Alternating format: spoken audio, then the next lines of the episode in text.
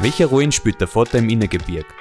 Dieser Frage nähern wir uns mit dem Schriftsteller Robert Kleindienst und der diplomierten Erziehungswissenschaftlerin Tina Wohlschlager gleich von mehreren Seiten an. Von der literarisch-künstlerischen über Roberts Roman Die Geburt des Vaters, von der wissenschaftlichen über Dinas Diplomarbeit zum Vaterbild und von einer sehr persönlichen Seite über die eigenen Vatererfahrungen. Übrigens, die gekürzte Version unseres Gesprächs gibt es als Videopodcast auf unserem Innergebirg YouTube-Channel zum Sehen. Den Link dazu findet ihr in der Episodenbeschreibung. Grüß euch. Ich freue mich, Robert, dass du zu uns gekommen bist. Äh, und wie immer stellen wir einfach die Frage, wer bist, woher kommst und was tust du so? Ja, also erste Frage, wer ich bin. Kleindienst Robert ist mein Name. Ähm, ich leite gleich weiter zur, zur, nächsten Frage, weil es ist vielleicht der Bogen, wo ich dann ähm, anknüpfen kann. Ähm, ich bin geboren in Salzburg in der Stadt, aber bin in Radstadt aufgewachsen und war bis 18 in Radstadt und bin dann mit 18 zum Studieren wieder nach Salzburg. Und dort bin ich irgendwie hängen geblieben. Und äh, hängen geblieben, da leitet jetzt dann vielleicht gleich weiter zur, zur nächsten Frage. Hängen geblieben heißt ähm, ortsmäßig dort, Salzburg, aber gedanklich äh, durch meine Arbeit als Schriftsteller sage ich jetzt nicht unbedingt gebunden an einen bestimmten Ort, sondern da kann man sehr oft Grenzen überschreiten. Deswegen, ja, Wohnort Salzburg mittlerweile, ähm, Lebensbereich über die Grenzen hinaus schauen oder schauend. Äh, ist das geistig über die Grenzen oder real auch reisend? Auch reisend, genau. Also das gehört einfach auch dazu. Beim letzten Roman, den ich geschrieben habe, der zum Teil in Kroatien spielt, da war ich dann äh, in Kroatien unterwegs und ähm, ich denke mal, es ist einfach ein Teil von, der, von dem Austausch, den man hat, ähm, dass man einfach dann auch mal weiter wegkommt und sich andere Sachen anschauen kann, ja. über die man dann wieder schreibt. Vielleicht kehren wir da noch einmal zurück in die biografische Spur dass man so ein kleines bisschen, so, also du bist in Rottstadt aufgewachsen, genau. das heißt irgendwie, ich weiß jedenfalls, dass du zwischen Altenmarkt und Rottstadt in einem Schloss aufgewachsen bist. Genau, also ganz unblaublütig äh, in einem Schloss aufgewachsen im Bundesschullandheim. Ähm, ja, war schön. Schönes altes Schloss, ein Renaissance-Schloss mit vier Türmen und sehr viel Grün, einen schönen Wald, den hat es damals noch gegeben, ist mittlerweile gerodet. Ähm, mein Vater war ähm, Heimleiter im Schloss, also war sozusagen der Chef im Schloss und meine Mutter war Wirtschaftsleiterin, ist zwar ausgebildete Lehrerin, aber ähm, hat dann irgendwie im Schloss mitgearbeitet. War wirklich eine schöne, intensive Zeit für mich. Auch dieses Schloss hat eine ganz eigene Aura für mich gehabt als Kind schon und hat sich jetzt nach wie vor, wenn ich zurückdenke. Und hat mich sicher auch geprägt, das Leben dort und das Aufwachsen dort. Die vielen Kinder, die jede Woche mit den Bussen kommen, sind aus ganz Österreich. Da hat man natürlich einen großen Austausch und ja, wenn man älter wird, ist das auch, hat es auch so seine gewissen Reize, wie man andere kennenlernen kann. Hm. Die zwar dann nach einer Woche wieder weg sind, aber ja. immerhin ja, prägt vielleicht auch. Ja. Ich hatte ja als Hauptschüler erlebt, und ich glaube, du hast da schon zum Schreiben angefangen, oder? Nein, zum Schreiben angefangen habe ich erst mit 18. Ah. Ja. So da ist die Erinnerung. Ja. Nein, ich habe ich hab, äh, bis 18 nur meine Pflichtübungen gemacht, meine schulischen. Ja. Was das Schreiben betrifft, aber ich habe erst dann mit 18 über meine damalige Fachbereichsarbeit in Geschichte, die über die Lakota-Indianer in Nordamerika gegangen ist, habe ich dann mein erstes Buch geschrieben. Das war Jugend, Kinder-Jugendbuch. Und das waren so die ersten Schritte. Und dann bin ich in die Lyrik gekommen und dann ja, weiter in die Erwachsenenprosa. Mhm. Also Schreiben äh. war eigentlich erst später bei mir. Es war vielleicht das Interesse für Literatur, war schon lang da. Ich habe gern gelesen, aber mit dem Schreiben, das ist erst einige später dann entstanden. Ja. Äh, ich habe dich halt so erlebt, dass mir irgendwie vorgekommen bin, du warst eigentlich sehr zurückhaltend, gell? Ja, jedenfalls das im, kann im, sein. Im Vor allem in Mathematik war ich sehr zurückhaltend, weil, es, weil ich es schlicht und ergreifend nicht verstanden habe. Ja. Äh, das war vielleicht der Grund, auch warum ich Mathematik dann noch zurückhaltender war als in anderen Fächern. Ja, weil bei manchen Sachen habe ich mitdrehen können, in Geschichte oder immer in Deutsch. Ähm, Mathematik habe ich einfach nicht verstanden. Also. Aber am Schluss, am Schluss muss ich dazu sagen, habe ich die Mathematik dann besser verstanden. Ja. Also weiß ich, in, in, im letzten Jahr ist irgendwie ein Knopf aufgegangen, ein kleiner zumindest. Ja. Und dann ja. habe ich einiges äh, erkannt ja. und äh, verstanden. Äh, ich habe ich hab jetzt gerade da bei meiner Frau ein Buch äh, liegen gesehen und das heißt Verweigerung als Möglichkeit. Gell?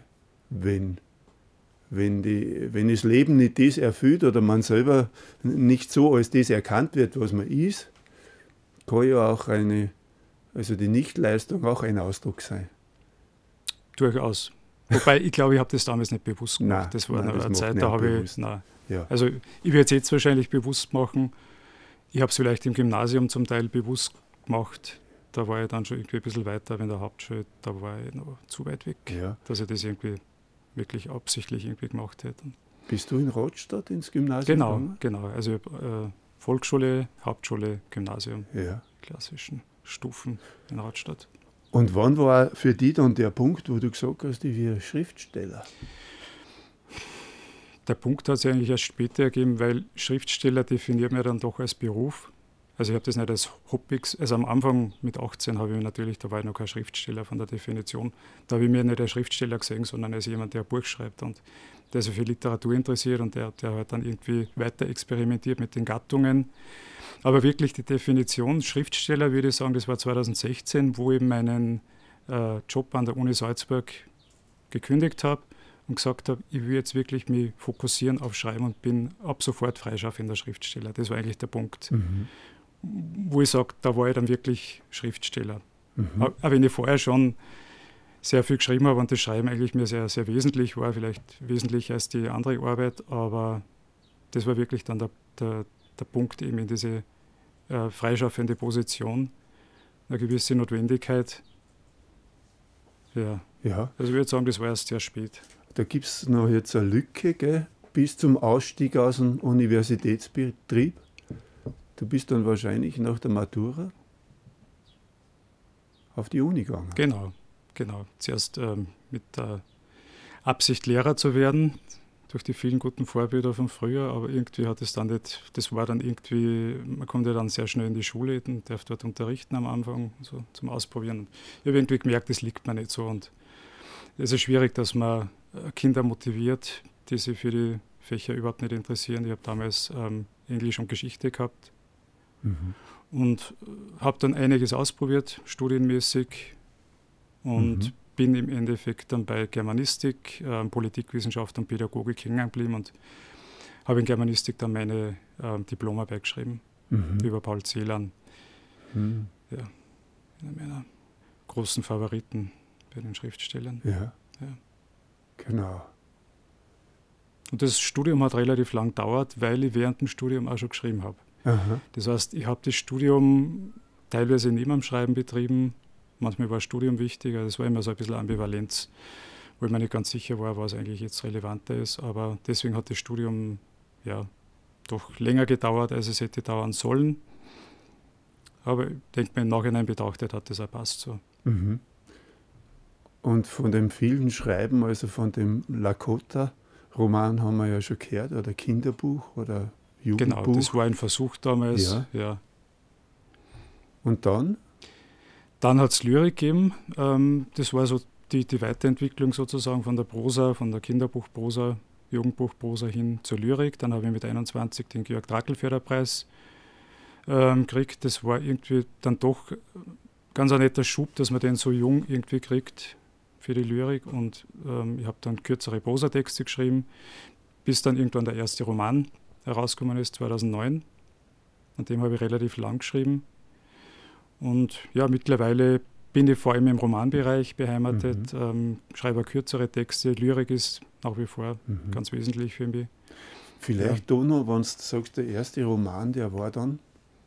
Der war 2009, und ist der erschienen und ja, angefangen habe ich schon sehr bald mit dem Roman. Also da war dann irgendwann auch der Zivildienst dazwischen, dann ja. es ist da relativ viel zusammengekommen. Und wie war der Titel oder was war die Idee? Äh, der Titel ist später vielleicht. Aha. Und ja. das Thema? Das Thema ist relativ äh, komplex. Es geht um einen Schriftsteller, der versucht, sich seine Umwelt zu konstruieren, damit er Impulse und Ideen kriegt für sein, für sein eigenes Schreiben und der sich dann immer mehr in dieser fiktionalen oder in dieser Welt des Konjunktivs verliert und äh, versucht irgendwie Menschen zu beeinflussen, damit sie was hergeben für sein, für sein Schreiben und äh, Situationen zu beeinflussen und, und über das er wieder schreibt im Roman sozusagen, mhm. den ich jetzt geschrieben habe. Also ist ein Roman im Roman, ja. der dann erzählt wird. Das ist ja. so die, genau die Kerngeschichte. Ja. ja. Dann weiter. Weiter, ähm, das nächste war dann, glaube ich, ein Prosa, Kurzprosa-Band und dann hat es den zweiten Roman gegeben, Nicht im Traum. Da geht es um einen Schlafwandler. Man äh, Mann, der seine Frau äh, an Krebs verloren hat und irgendwie in so ähm, ja, Schlafwandelwelten flüchtet und in, in, Wüsten, in Schneewüsten flüchtet und der so ein bisschen in, in einer Parallelwelt lebt und wo gegen Ende des Romans dann eigentlich herauskommt, was wirklich mit diesem Menschen passiert ist oder was das mit ihm gemacht hat, der Tod mhm. seiner Frau. Mhm. Das war der zweite Roman. Mhm. Ja. Ja, dann der dritte Roman, wenn wir schon dabei sind, ja, der genau. ist eigentlich jetzt der frischeste für mich. Ähm, Zeit der Häutung ist ein historischer Roman, da geht es um die Kinderkonzentrationslager in Kroatien. Und zwar hat es in Kroatien die, die Ustascha gegeben, die parallel zu Hitler in Kroatien regiert hat, also Diktatur errichtet hat und die Kinder in Lager gesteckt haben. Also es sind wirklich Lager gewesen, die nur für Kinder gebaut worden sind, wo serbische Kinder und Roma sind die Kinder in die Lager gesteckt haben, dort umerziehen wollten oder umgebracht haben, weil die einfach dort verhungert sind. Ähm, und der Roman ist über eine Frau, die in einem dieser Lager als ähm, Pflegehelferin, also als Helferin arbeitet, die dann 45 flüchtet vor der Roten Armee, die dann nach Eudersee kommt, dort ein Jahr bleibt, also fange dort an zu erzählen, eigentlich in Eudersee, wo sie in einem Jagdhaus wohnt und gehe dann zurück in ihre eigene Kindheit, in ihre eigene Vergangenheit und erzähle mehr oder weniger die Geschichte der Ustascha ähm, rückblickend. Ja, die Geschichte geht dann weiter, dass sie 46 nach Salzburg kommt und dann über den Krimler Dauern nach Genua flüchtet und eigentlich dann weiter flüchten soll äh, nach Südamerika. Und ja, da gibt es dann noch verschiedene Stränge im Roman, die erzählt werden. Da gibt es dann auch diese sogenannte Rattenlinie oder Klosterroute, wo sehr viel äh, ehemalige Nazis und auch Ustaschas und andere Faschisten geflüchtet sind, die dann eingebaut ist im Roman. Mhm. Genau, also das ja. ist jetzt so, ja, für mich der, der, wichtigste der drei Romane, die ich bis jetzt geschrieben habe. Und jetzt aktuell gibt es den vierten Roman. Ja, an dem du arbeitest. An dem gell? ich aktuell schreibe, genau. Ja. genau. Und du hast mir erzählt, der handelt irgendwie über das Leben von deinem Vater, oder? Genau, genau. Also es sind sozusagen die ersten zehn Jahre im Leben von meinem Vater, die ich in dem Roman erzähle. Ähm, vielleicht kurz umriss, mein Vater ist in Tirol aufgewachsen, er ist 1940 geboren. Äh, seine Mutter hat ihn mit drei Wochen weggegeben. Sein Vater, den hat er nie kennengelernt, der ist in Russland gestorben, er ist Soldat. Und mein Vater ist bei einer Pflegefamilie aufgewachsen im Pfunds.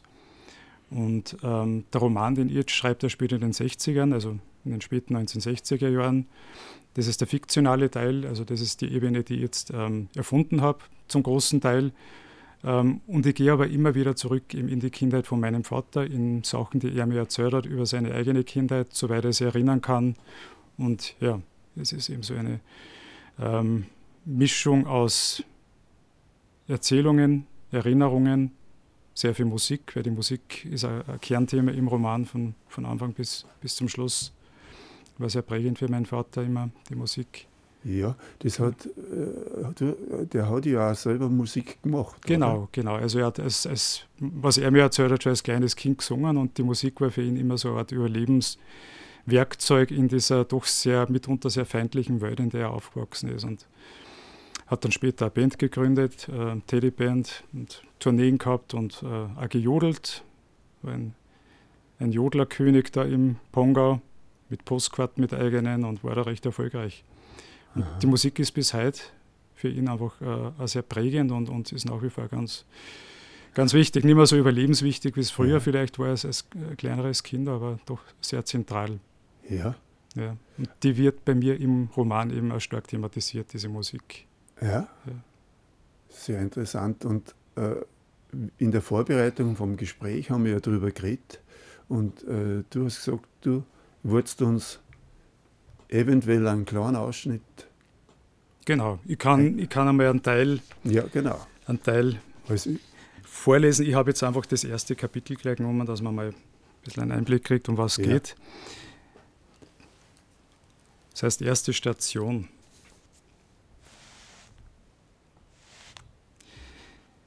Vielleicht stand die Sonne am Tag deiner Geburt so kräftig am Himmel wie dein erster Schrei, mit dem du die Welt begrüßt hast.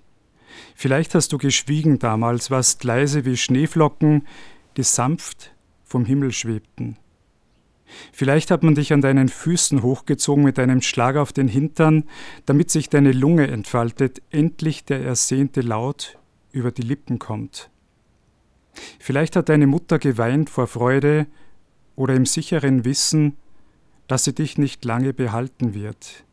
Vielleicht, aber nur vielleicht, hat sie dir deine Liebe zur Musik in die Wiege gelegt. An all das hast du keine Erinnerung und die, die erzählen könnten, sind längst nicht mehr auf dieser Welt.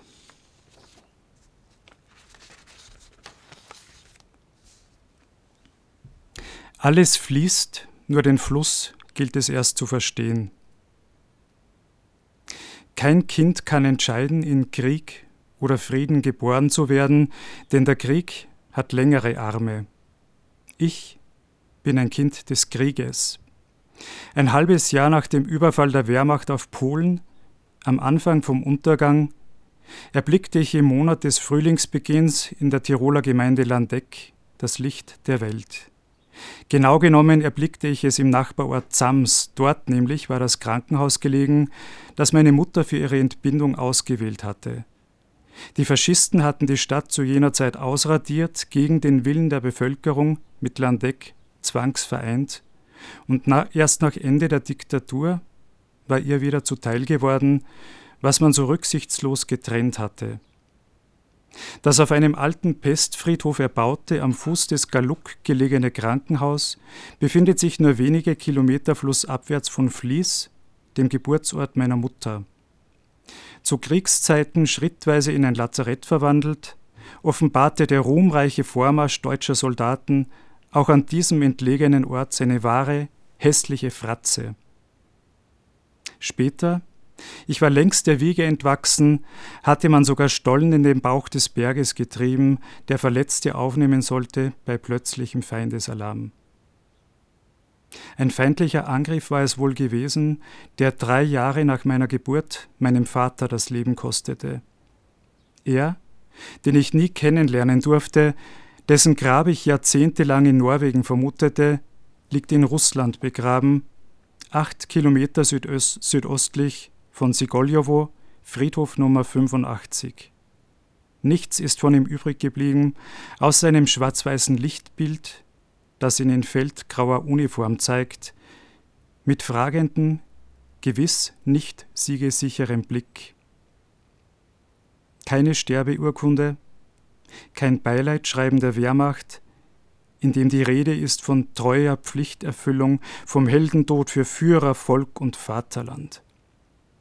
Ich werde nie erfahren, an welchem Ort ihn die Nachricht meiner Geburt erreichte. Vielleicht war es ein hölzerner Unterstand, ein Bunker, Lastwagen, ein Transportschiff. Vielleicht hat er die Nachricht in klirrender Kälte erhalten bei Feindesbeschuss. Doch war es dieselbe Sonne, die für uns schien in jenem Jahr. Ja, da mache ich jetzt mal mhm. kurze Zäsur, okay. kurzer Punkt. Also was mich, äh, was ich extrem spannend finde, ist einfach der Gedanke, den man fassen muss, wie kommt man zum, zum Schreiben, wie kommt man drauf, ich schreibe jetzt einen Roman.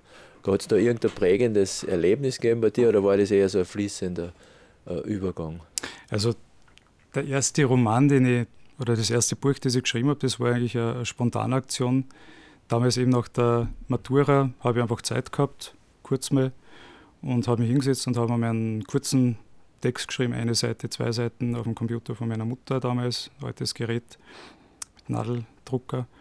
Und das hat sich dann so weiterentwickelt und ich habe dann in drei Monaten ein Buch fertig gehabt. Also das ist eigentlich ohne großen Plan entstanden und das Buch war dann fertig und ja, und ich habe mir dann irgendwie hingesetzt und eben angefangen mit Gedichten, habe mir versucht, mich in dem Metier zu betätigen und hat sich dann so weiterentwickelt. Das ist der Anfang gewesen. Jetzt, wenn ich einen Roman schreibe, wie den aktuellen Roman, mit dem Arbeitstitel Das Lied davon, das ist natürlich eine ganz andere Herangehensweise. Also da steckt viel mehr Planung dahinter, viel mehr Recherche dahinter.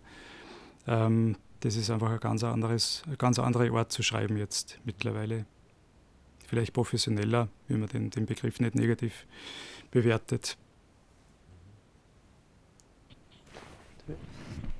Dein, dein Vater ist ja auch noch am Leben, oder? Ja, so genau, genau. Das ist für den Romaner für mich sehr, sehr wesentlich, weil er mir einfach auch viel erzählen kann. Das heißt, ich kann wirklich, wenn ich mir irgendwo anstehe, kann ihn anrufen, mit ihm reden und äh, einfach fragen, an was er sich wirklich nur erinnert oder welche Lieder er gesungen hat. Und das ist eben das Schöne daran, dass das irgendwie äh, eine Art Gemeinschaftsprojekt ist. Das heißt, äh, ihr habt das mehr, oder, oder die Recherche war dann wirklich Entschuldigung, muss das kurz sagen. Die Recherche war dann tatsächlich wirklich mit, mit deinem Vater genau, äh, eigentlich genau. umgegangen. Das mhm. Ganze ja. in so einem, ja nicht Gemeinschaftsprojekt, aber halt im Endeffekt hast du ihn wirklich als Zeitzeugen. Genau, genau. Wir waren ja gemeinsam schon im Funds, wo mein Vater aufgewachsen ist und da hat er mal die ganzen Orte gezeigt, wo er gewesen ist als Kind, an was er sich nur erinnern kann und ja, das ist natürlich ganz schön, wenn man da irgendwen hat, den man wirklich jederzeit fragen kann. Ja. Das hat eine gewisse Qualität.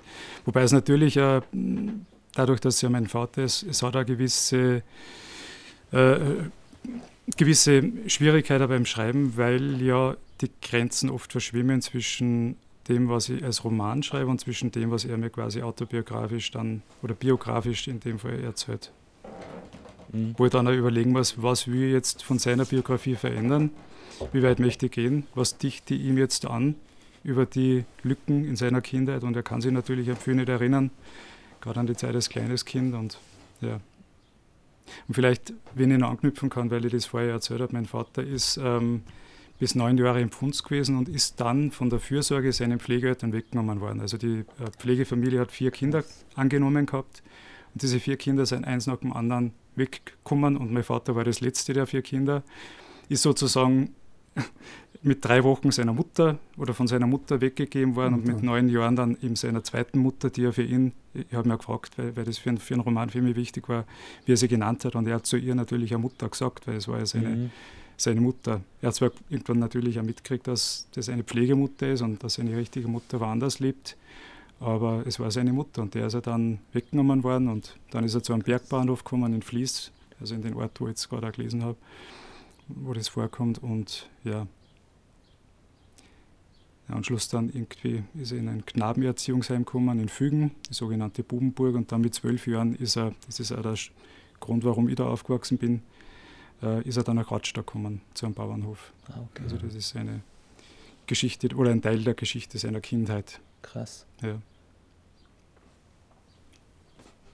Zum Bauernhof heißt, zum Bauernhof heißt zum Arbeiten quasi, oder? Ähm, zum Arbeiten auch, aber er, also der Bauernhof in Rastatt, wo er gewesen ist, ja. das war jetzt, da, da, war er, da hat er es gut erwischt. Also mhm. er sagt also rückblickend betrachtet, dass er da großes Glück gehabt hat. Ähm, das war ein Bauernhof gegenüber vom Schloss, wo er ja. später dann äh, Heimleiter war. Und das war für ihn irgendwie, ja, da hat er es wirklich gut erwischt gehabt. Ja. Also es war jetzt nicht äh, ein Kind, das dann wirklich nur zum Arbeiten dort war, sondern er ist einfach nein, dort aufgenommen Klar, worden und er hat natürlich auch mitgeholfen, war mhm war im Sommer oft auf der Alm. Ähm, ja, was für ihn vielleicht prägend war, dass er dann irgendwie zum, weiter gesungen hat und da viel Zeit gehabt hat zum Singen und zum, später zum Jodeln. Ähm, ja, aber das war, wenn er erzählt davon, ist das für ihn eigentlich eine schöne Zeit gewesen. Ja. Die Zeit am Bauernhof. Genau, genau. Also die Zeit, wo er dann eben mit zwölf Jahren in Radstadt war. Und auch bei den Pflegeeltern hat das in, in Tirol hat das ganz gut erwischt. Ich glaube, das, das Prägende war dieses Wegnehmen mit, mit neun Jahren von den Pflegeeltern, das, das ist sicher sehr einschneidend gewesen. Mhm. Ich ja. hätte noch eine Frage, wenn ich, wenn ja. ich stellen darf, was mich voll interessiert. Äh, das Leben als, als freischaffender oder selbstständiger Künstler äh, stelle ich mir jetzt ja am Anfang finanziell zumindest nicht ganz einfach vor. Was mich interessiert, wie, wie definierst du für die Erfolg? Also wie, wann sagst du, das Buch ist gut geworden? Also wenn ich jetzt vom letzten Roman ausgehe, der eigentlich der best, also da hat es eine zweite Auflage gegeben, es ist übersetzt worden ins Kroatische, das war für mich sozusagen eigentlich der erfolgreichste meiner bisher drei Romane. Ähm, es kann natürlich immer weitergehen, also dass man sie, man erwartet sich natürlich immer eine große Leserschaft und mir war zum Beispiel bei dem Roman ganz wichtig, dass den viel lesen, weil mir das Thema so wichtig ist. Das ist ganz anders als die zwei anderen Romanthemen, die, über die ich vorher geschrieben habe. Das ist für mich einfach ähm, der Grund gewesen, dass ich diesen Roman überhaupt schreibe, weil mir das so ein Anliegen war mit diesen Kindern, was mit denen passiert ist in den Lagern. Weil man die Geschichte bei uns eigentlich nicht kennt. Also bei uns, wenn man über die Usterscher redet, wenn ich da jetzt kurz drucken darf, die kennt kaum jemand. Also man weiß eigentlich nicht, was dort passiert ist. Und dass die wirklich Lager gemacht haben, nur für Kinder, das haben die Nazis auch nicht gemacht. Die haben halt ihre Konzentrationslager gehabt, wo Kinder auch waren, aber die Usterschars haben wirklich reine Kinderkonzentrationslager gebaut und das, ja, ja, Warum macht man das? das ja, das, äh, da bin ich selber nicht weitergekommen, warum ja. man das macht und warum da die katholische Kirche dann die Hand drüber gehalten hat in Kroatien zum Teil. Das sind Sachen, die man nicht versteht. Aber da gibt es, glaube ich, viel in der Geschichte ja. Und, und ja, kann man nicht verstehen, warum man das macht. Ja, du sagst für die das Wichtigste, also sozusagen, weil du da auch irgendwie Stellung beziehst, oder? Nicht jetzt deiner Fiktion. Auch, klar, es ist auch eine Stellung beziehen, aber es ist auch sozusagen vielleicht was Missionarisches, dass man das Gefühl hat, man würde es irgendwie weitererzählen, die Geschichte. Mhm. Dass das nicht irgendwie untergeht oder ja, dass es, es gibt einfach im deutschsprachigen Bereich, im, im Romanbereich über die Usterscher Thematik so gut wie kein, oder ganz wenig Literatur. Mhm. Ja, in der Sekundärliteratur gibt es nicht sehr viel und das ist vielleicht, äh, weil du gefragt hast mit, mit Erfolg, ich meine, das ist natürlich eben weil ich gesagt habe, es kann immer mehr sein. Also natürlich wäre es für mich schön, wenn, wenn der Erfolg gerade bei dem Roman nur größer gewesen wäre, wenn es eine Auflage gegeben hätte über, weiß nicht, 10.000, 20.000 Bücher, was jetzt eh schon sehr viel ist in der Literatur. Das wäre dann, wär dann wirklich Erfolg gewesen. Aber ich bin jemand der kleinen Schritte in der Literatur, ich bin Realist genug, glaube ich. Ich habe nicht so eine große Erwartungshaltung. Natürlich idealistisch oder man stellt es vor, aber ich, ich kenne die Literaturszene, glaube ich, mittlerweile ganz gut, dass ich weiß, dass das sehr schwierig ist. Ja, dass man mhm. da wirklich äh, breite Leserschaft erreicht oder die, die äh, Zeitungen darauf aufspringen auf so ein Thema. Das ist, eine Illusion. Mhm. Ist ähm, gerade bei dem Thema, wie du sagst, jetzt da in Kroatien, wie gehst du dann dran an so eine Geschichte? Also, weil man merkt ja schon, du hast ja für dich schon eine Position oder man sag mal, wenn wir es aus einer humanistischen Perspektive sehen, dann kann man das auf keinen Fall nachvollziehen. Und wie gehst du dann sowas an, wenn du sowas in, eigentlich in einer Geschichte verpackst, also in einem Roman? Äh, beziehst du dann da auch direkt Stellung oder, oder versuchst du dann das eigentlich irgendwie recht neutral zu erzählen und bütet sie dann selber darüber sein Büder? Also ich glaube, es ist beides. Ich glaube, man kann, man kann, wenn man zum Beispiel diese Büder sieht von den Kindern, die da auf dem Holzboden liegen und verhungern und verdursten, wo man nicht weiß, wenn man die Bilder anschaut, leben die Kinder eigentlich noch. Mhm. Da hat man ja schon Position ergriffen, mhm. weil das äh, ist sozusagen für mich sehr, ähm, sehr, sehr prägend, irgendwie, wenn ich so ein Foto sehe und dann weiß ich eigentlich schon, über was ich schreiben will und wie ich das schreiben möchte. Aber ich versuche dann trotzdem natürlich irgendwie ähm, verschiedene Seiten einzubauen. Also ich habe zum Beispiel äh, eine Szene drinnen im Roman, wo die Anna, also meine Protagonistin, äh, über die Kar Karawanken geht und dann baue ich noch was ein, wo nach dem Krieg ähm, die Usterschas nach Kärnten gekommen sind, da gibt es das Bleiburger Feld, ähm, die dann dort irgendwie gehofft haben, dass, ähm, ja, dass da irgendwie sicher sind, die Soldaten oder die, die, ehemaligen Faschisten. Und die sind aber dann wieder zurückgetrieben worden von der Roten mhm. Armee und sind dann äh, im Kast ähm, erschossen worden, in Höhlen gestoßen worden. Und das war mir zum Beispiel wichtig, dass ich den Punkt der Geschichte auch einbaue. Also, mhm. dass ich nicht nur sage, es gibt nur diese eine Seite, sondern es gibt ja auch die andere Seiten. Das ist für mich sozusagen immer ganz, also gerade bei dem Roman war das ganz wesentlich, dass ich, mhm. dass ich dass ich nicht nur dieses eine Bild von dieser Anna zeige, sondern und die Anna ist zum Beispiel interessant, also für, für mich eine interessante Figur, auch wenn ich sie erfunden habe, ähm, weil sie war, sie hat sich freiwillig gemeldet, dass sie in dem Lager arbeitet. Okay. Also sie, sie hat sich gemeldet, weil sie eigentlich den Kindern dort helfen wollte. Und es hat wirklich Schwesternhelferinnen gegeben, die in diesen Lagern gearbeitet haben, die nicht da waren, dass die Kinder umgebracht haben, so wie manche Padres, also Franziskaner-Patres, die in den Lagern waren, die die Kinder einfach dort erschlagen haben, sondern sie hat äh, versucht, dass sie den Kindern irgendwie Essen besorgt bei Bauernhöfen rundum, dass sie ihnen was zu trinken gibt und dass die Kinder aus den Lagern auch wieder rausbringt. Mhm. Ja. Krass. Das war für mich auch wesentlich, dass ich den Punkt da wieder einbaue. Genauso wie die Kirche auch sehr ambivalent war. Es hat einerseits die Caritas gegeben in Kroatien, die für die Kinder auch was unternommen hat. Andererseits hat es eben, so wie ich es jetzt gesagt habe, den Franziskanerpater, der bei mir im Roman hervorkommt, der Lagerleiter, der wirklich berüchtigt war für seine Brutalität. Mhm. Das sind diese zwei Seiten dann, mhm. die ich dann versucht habe zu beleuchten. Ja. Wie bist du zu dem Thema gekommen? Das hat sich ergeben über den eigentlich geplanten Roman, den ich schreiben wollte, über die Wiener Hakua, also einen jüdischen Fußball, also Sportverein eigentlich jetzt über, das ist jetzt das übernächste Projekt dann wahrscheinlich ähm, ein jüdischer Sportverein, der sehr populär war in den 1920er Jahren, sehr erfolgreich war, gerade der Fußballverein, war damals sehr, sehr berühmt und ist natürlich dann von den Nazis äh, ja, also sind halt dann umgebracht worden, haben flüchten müssen, ganz eine klassische Geschichte. Und mhm. das war eigentlich der, der, geplante Roman und über die Recherche zu dem Roman bin ich dann auf diese Ustascha-Thematik mhm. gekommen. Da habe ich dann eingelesen, habe dann immer die, äh, die Fotos gesehen, die mich damals sehr geprägt haben und habe dann irgendwie beschlossen, dass ich über das was sagen möchte und mhm. dass ich das am besten kann, wenn ich darüber einen Roman schreibe.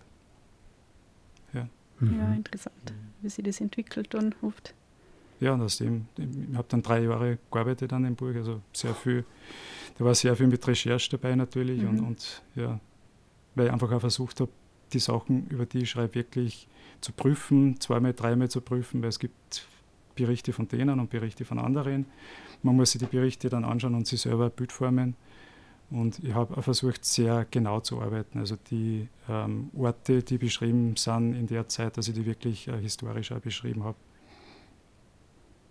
Also zum Beispiel Salzburg 1946, da habe ich dann wirklich bis ins kleinste Detail alte Fotos anschauen müssen, was zerstört war, wie was beschreibt. Also die mhm. Staatsbrücke mhm. oder äh, wie der Dom damals ausgeschaut hat im Mai 1946 und solche Details.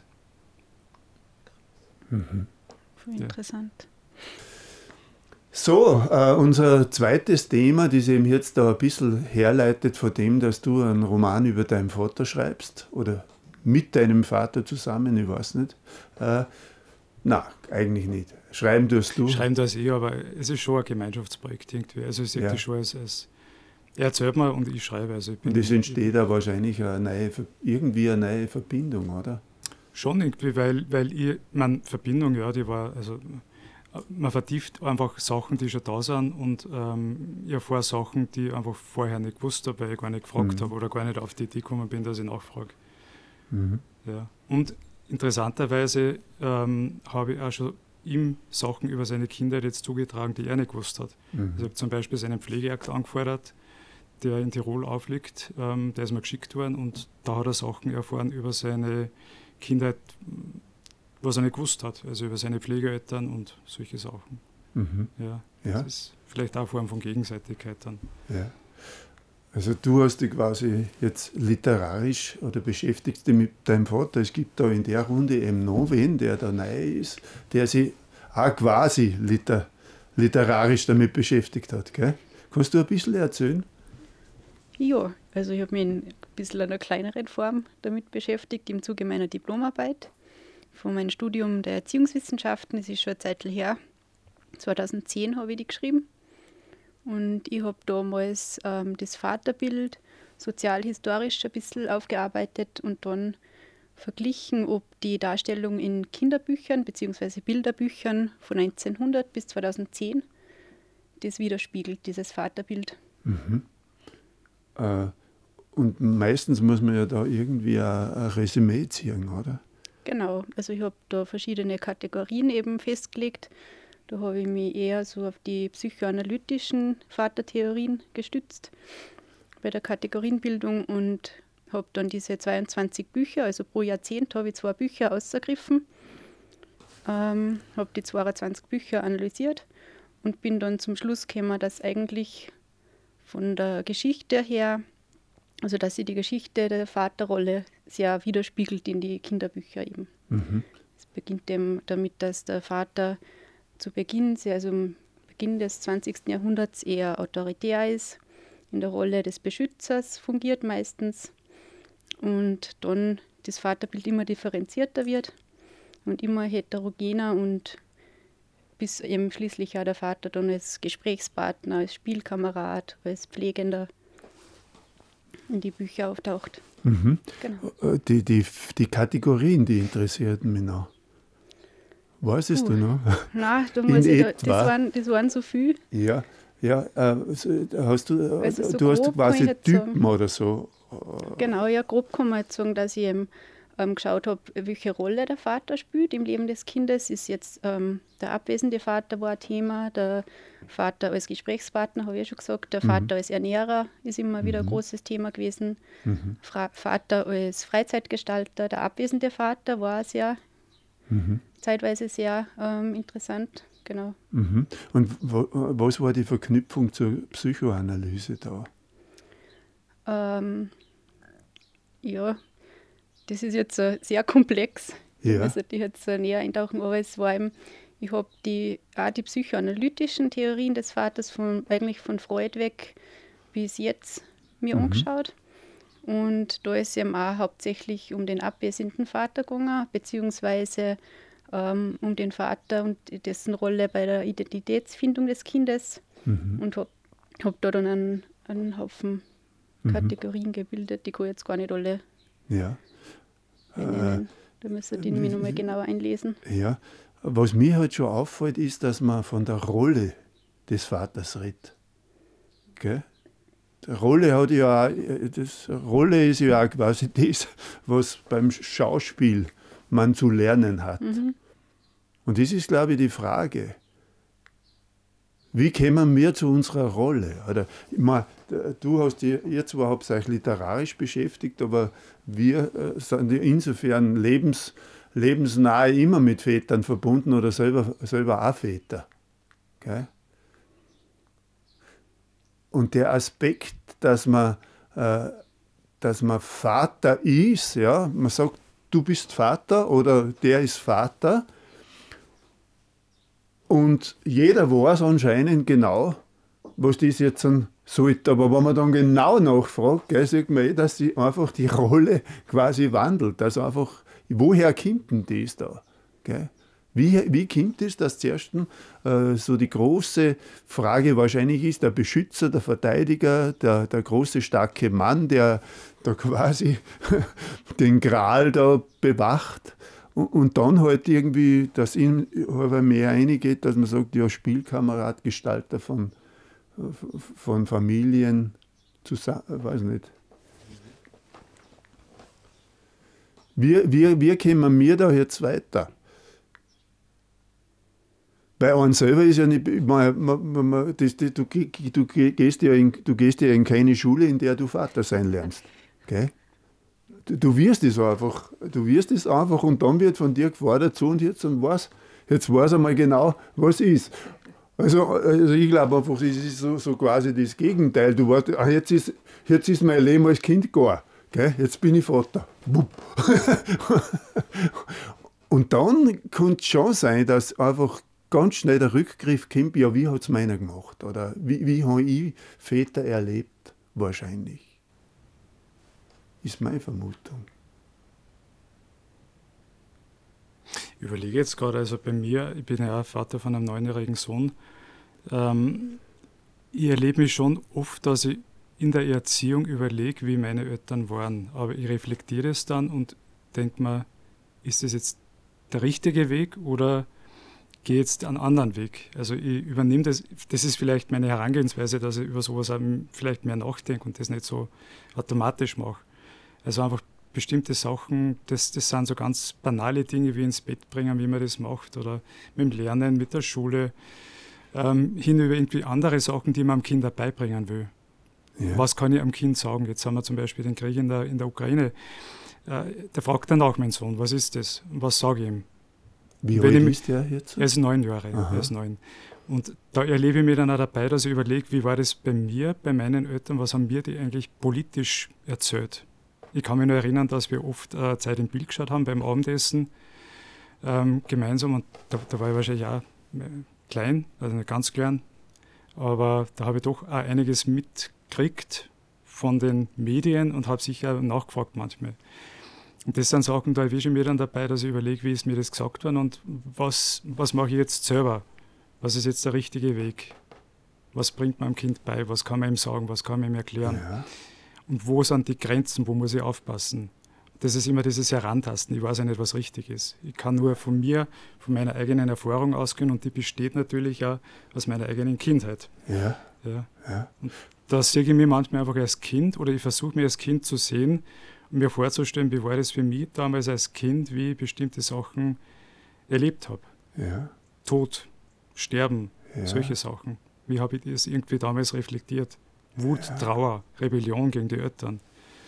Wegen ganz banalen Sachen vielleicht, irgendwas, das man nicht kriegt. Wie war das damals? Wie war das, wie wir in einem, in einem Spielzeuggeschäft waren und irgendwas wollte und vielleicht wer gesagt hat, ich kriege das nicht. Also wie äh, transportiert man das dann weiter am eigenen Kind? Ja.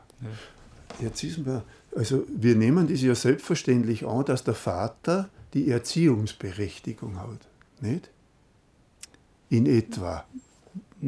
Bei uns war das relativ äh, Ach so. gut aufgeteilt. Also, ja, ja. Ich würde sagen, meine Eltern. Ich jetzt, an, als, jetzt an, als, als Rolle gehört, glaube ich, schon auch dazu, dass du, dass nicht das Kind dir erzählt, wie die Sache okay, geht, sondern du, ja. du dem Kind ja. äh, quasi so sagst, als, als, als der Ältere, mhm du wirst ja, also dass die Frage ja vielleicht zum Kind, vom Kind kommt ja. und du dann die Antwort gibst. Wenn man es geben kann. Ja, wenn man es ja. geben kann. Mhm. Ja, ich hätte auch gesagt, dass wahrscheinlich erstmal ganz noch viel rudimentärer losgeht, dass man sich wahrscheinlich einfach erstmal wünscht, dass das Kind irgendwie überlebt. Und man wahrscheinlich deswegen auch viel aus seiner eigenen Erfahrung macht, ah, okay, ja, ich habe ja auch überlebt und mache es halt auch gleich. Nachher hat das ja funktioniert und ich glaube, dass, dass sich das vielleicht auch aufgebrochen hat in den letzten 100 Jahren, weil da irgendwo auch der Wohlstand vor allem in unserer Gesellschaft gestiegen ist und, und man viel, man hat weniger Kinder, und auf die legt man aber dann viel mehr Fokus und mhm. hat vielleicht da viel mehr Anspruch an die und dass sich damit vielleicht auch die Vaterrolle in der Hinsicht da verändert, weil man dann, man will sicher für seine Kinder das Beste und man kann es nur aus seiner eigenen, glaube ich, Erfahrung raus machen, was man sich denkt, das hat funktioniert oder das funktioniert. Ich glaube schon, dass es überwiegend wahrscheinlich die, die meisten wollen. Mhm. Ähm, aber es ist dann schon schwierig, wie du schon sagst, dann das, die Erwartung auch das Kind hat ja vielleicht auch einen eigenen Charakter und will wo selber hin. Und nachher ist so die Frage, willst du hindrängen vielleicht in die eine Richtung, wo man sich denkt, da war es richtig, weil da weiß man irgendwie, wie man überlebt. Aber vielleicht will das Kind ganz woanders hin und da kommt man dann sicher als Vater oft an seine Grenzen. Oder umgekehrt halt auch, ist man vielleicht auch selber, also keine Ahnung, kommt mir vor, als selber oft an der Grenze kommt mit dem eigenen Vater. Also jetzt also in die andere Richtung auch reflektiert. Und äh, man ist ja du hast gesagt, das Kind ist eine Person, die vielleicht aus sich selber noch was will. Es ist Kind, aber sozusagen Kind und Person. Also, und und beim, beim Vater ist ja genau dasselbe. Ja, du bist ja in deiner Rolle, aber du bist auch noch ein Selbst. Gell? Äh, verschwindet jetzt, verschwindet jetzt meine äh, ganze Person hinter der Vaterrolle und muss ich jetzt an mein Kind einen Stesser geben, weil der Vater so fordert, ich muss ihn jetzt da quasi vor der Welt schützen oder spiele mit ihm jetzt irgendwie, dass da eine Erschütterung passiert, mhm. die er vielleicht nicht verkraftet. Das ist schon eine, eine ganz eigene Geschichte.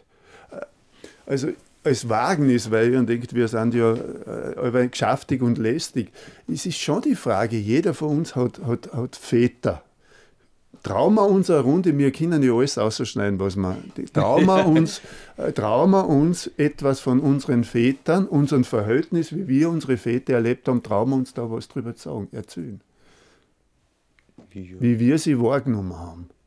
Ja. Also ich, ich kann da gerne anfangen, weil also mein Vater hat auch einen Beruf gehabt, also der war einfach im Skiservice und war fast das ganze Jahr unterwegs. Also er war ungefähr zwei Monate äh, im Jahr da und die restliche Zeit war er weg. Und für mich war das halt ähm, war er so jetzt als Person nie so wirklich da prägend, sondern ich habe immer nur eher dann, keine Ahnung, im Fernsehen gesehen, wenn ein Skirennen war, ja, irgendwo da hinten wird rumhupfen und halt Ding und war da, war schon irgendwie stolz, dass das da ja. halt irgendwie passiert und Ding und habe das cool gefunden, aber es hat mir dann auf der anderen Seite hat es halt für mich jetzt nicht so die prägende Männerfigur gegeben, also ich habe dann eher total prägende Frauenfiguren eigentlich in meinem Aufwachsen gehabt und habe dann deswegen aber, glaube ich, gar nie so eine richtig nahe Beziehung jetzt auch mit meinem Vater aufbauen können, weil ich da einfach gemerkt habe, da, da kommen wir jetzt gar nicht so, so zusammen und, und, und er hat, ich glaube, für mich ist so sein Ding, der hat so eine so total einfache Art. Also er ist einfach, glaube ich, mit, mit voll viel sehr schnell zufrieden und tagt das und hat wie so einfach genau gewusst, er, er wird irgendwann dann dieses, da haben diesen Hof übernehmen und das werde ich ihm kennen. Und der hat irgendwie, glaube ich, sein Leben einfach schon so genau gewusst, wie das eigentlich verlassen wird und was da passieren wird. Und mit dem habe ich dann aber zum Kämpfen gehabt, weil ich glaube, bei mir war es total umgekehrt. Also ich habe dann mhm. eher immer äh, das, das überhaupt nicht gewusst. Also haben wir dann gedacht, dann gehen wir da hin und probieren mal das aus oder das. Und da sind wir, glaube ich, oft nicht so zusammengekommen. Und ich habe auf der anderen Seite immer cool gefunden, wenn er Geschichten erzählt hat aus seiner Jugend oder von Dingen oder wenn es da unterwegs waren oder zeigt. Das war immer total spannend für mich. Aber ich merke einfach so, wir haben ja einfach, es baut sich nicht so ein enges emotionales Verhältnis einfach auf. Also das ist halt recht neutral, würde ich es beschreiben. Also so ist das mhm. für mich jetzt mit meinem, mhm. meinem Vater. Und ich merke dann aber jetzt umgekehrt in die andere Richtung mit unserem Sohn jetzt oder mit unseren Kindern, also eigentlich mit Tochter und Sohn haben wir ja beides, ähm, dass ich da das dann schon anders machen möchte. Also dass ich schon merke, dass ich da viel mehr dabei sein will. Und das ist halt jetzt die Selbstständigkeit hat uns halt sehr in die Hände gespielt, weil ich jetzt eigentlich das Büro auch immer daheim gehabt habe, wie wir noch in Berlin gewohnt haben und jetzt so war auch direkt in der Nähe und ich wirklich sehr viel Zeit mit meinen Kindern also verbringen kann und das schon sehr genieße. merke, dass das, was das eigentlich für krasse Herausforderungen sind, also das ist die andere Seite, wo man wirklich sagen muss, also viel reden sie echt leicht, wenn sie aber sagen, ja, Hause, also ja. Familienarbeit oder halt einfach so, ja, ja die Kinder, ja. die laufen schon so nebenbei her mit und das, da merkt man schon, was das einfach für Blödsinn ist. Also, was das wirklich einfach für Challenge ist, also ich finde wirklich Eltern sein, das ist eine der toughesten Aufgaben, die es gibt, weil du weißt nie, was auf die zukommt. Also es ist einfach die ganze, du weißt nie, wie das Kind reagiert, was tut, mhm. was in der nächsten Situation passiert. Oder um, keine Ahnung, mitten in der Nacht, auf einmal steht es wieder da und so, ah, ich hab gekotzt. und gehst halt wieder und kotzt die Kotze aus dem Bett aus. Also das ist so unglaublich spannend und manchmal abartig anstrengend, aber irgendwie halt auch einfach total lustig. Also, es ist auch witzig, was alles bei den eigenen Kindern geht. Gell? Ja. Was, was, für Aufgaben und, und, und so weiter, ja. wie das, was man übernehmen kann bei ja, den eigenen Kindern. Also ich finde, man wächst dann nicht so krass wie ja. an, die, an Elternsein. Aber was, was mich interessiert bei dir, weil du sagst, das Verhältnis zu deinem Vater ist eher distanziert durch das, dass er nicht da war und er war eigentlich nicht so mhm. prägend, weil er zeitlich einfach gar nicht vor Ort mhm. war. Glaubst du, dass die das bei deiner eigenen Erziehung jetzt prägt, dass du das im Hinterkopf hast, dass du sagst, du willst jetzt eben anders sein, weil du für die Kinder da sein willst? Also, dass das für dich nochmal ein verstärkender Faktor ist? Definitiv. Schon. Ja. Mhm, total, also, dass ja. schon im Hinterkopf, mein Vater war für uns beruflich, also er war nicht deswegen nicht da, weil er nicht da sein wollte, sondern er hat beruflich halt anders zum tun genau. gehabt. Also er hat es genau. nicht absichtlich gemacht. Oder Nein, genau, also genau. Was zu Leide tut, oder es gibt ja Väter, die, die bewusst sagen, mit den Kindern, die sind zwar jetzt da, aber ich will mit denen eigentlich nichts zu tun haben. Ja. Nein, nein, aus der Geschichte. Nein, also. das spielt, eine, das hat tatsächlich Doch. immer eine Riesenrolle gespielt. Ja. Ähm, Lustigerweise bei der Nicole äh, ist also, dass ihr Vater war LKW-Fahrer, also es war eine recht ähnliche Situation, dass der ja. unter der Woche nie, einfach nie da war. Ja. Und ich habe dann schon gemerkt, hab, also das ist tatsächlich spielt das eine Riesenrolle, mhm. dass ich dann, dass ich irgendwie präsent bin, also mhm. dass mir das wichtig ist. Das war mir dann schon immer total, ja, hat für mich eine Riesenrolle gespielt. Und ich merke das auch jetzt so, dass ich dann teilweise schon schaue, dass ich ja nicht zu lang weg bin. Wenn ich mal einen Auftrag oder irgendwo habe, wo ja. ich dann noch mal ein paar Tage weg muss, aber dass das halt auch dann nicht zu viel wird. Aber es, prägt dann, es, es geht ja dann in die nächste Generation weiter eigentlich. Also du hast das Vaterbild, nimmst du jetzt mit in, in dein eigenes ja. Vaterleben. Das ist interessant, dass du dann irgendwie vielleicht was kompensierst oder verbessern willst und irgendwie was anderes mhm. machen willst. Also, ja. ja, total. Ja. ich kenne ja viele Geschichten, also jetzt aus, aus, aus der Literatur oder wenn man alt, äh, Sachen liest von früher, wo es äh, Kinder gibt oder Väter gibt, die eben ihre Kinder so erziehen, wie sie selbst erzogen worden sind, die Schläge weitergeben und, und solche mhm. Sachen, einfach wie sie das gewohnt sind und dann irgendwie so Argument, ja, ich bin ja auch so erzogen worden. Ich bin ja genau so aufgewachsen und warum soll ich mich da jetzt ändern?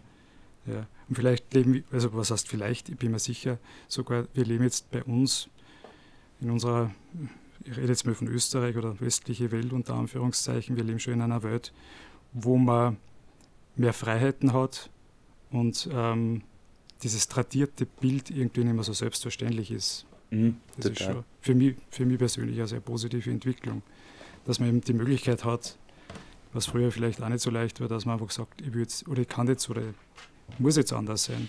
Ja. ja. Weil das für mich selber auch nicht funktioniert oder als Kind oder mhm. weil es für mich was gegeben hat, was eigentlich nicht passt hat. Und ich muss jetzt nicht das tradieren, was schon seit Generationen so läuft. Und also dass, dass man wegkommt von dem, es gibt nur diesen einen richtigen Punkt und der ist der einzig wahre so ungefähr. Da, na, da, bin ich, da bin ich total bei dir. Also mir geht es also, dass ich das sehr viel reflektiere drüber. Ja. Also immer wie, wie dann eigentlich, was, was das bedeutet, irgendwie Vater zu sein oder, mhm. oder was man seine Kinder irgendwie versucht dann auch mitzugeben. Wir haben jetzt da die Möglichkeit, dass man, also so, mir mein Vater zum Beispiel erzählt, ähm, ich bin in den 70ern geboren, ähm, er hat uns damals, also meine Schwester, mit dem Kinderwagen der Ense entlang geschoben und er ist blöd angeschaut worden und blöd angeredet worden. Also es war vor 40, 50 Jahren, ähm, war das noch ein großes Thema, wenn ein Mann einen Kinderwagen geschoben hat. Ja. Mittlerweile ist es bei uns, glaube ich, jetzt kein großes Thema mehr.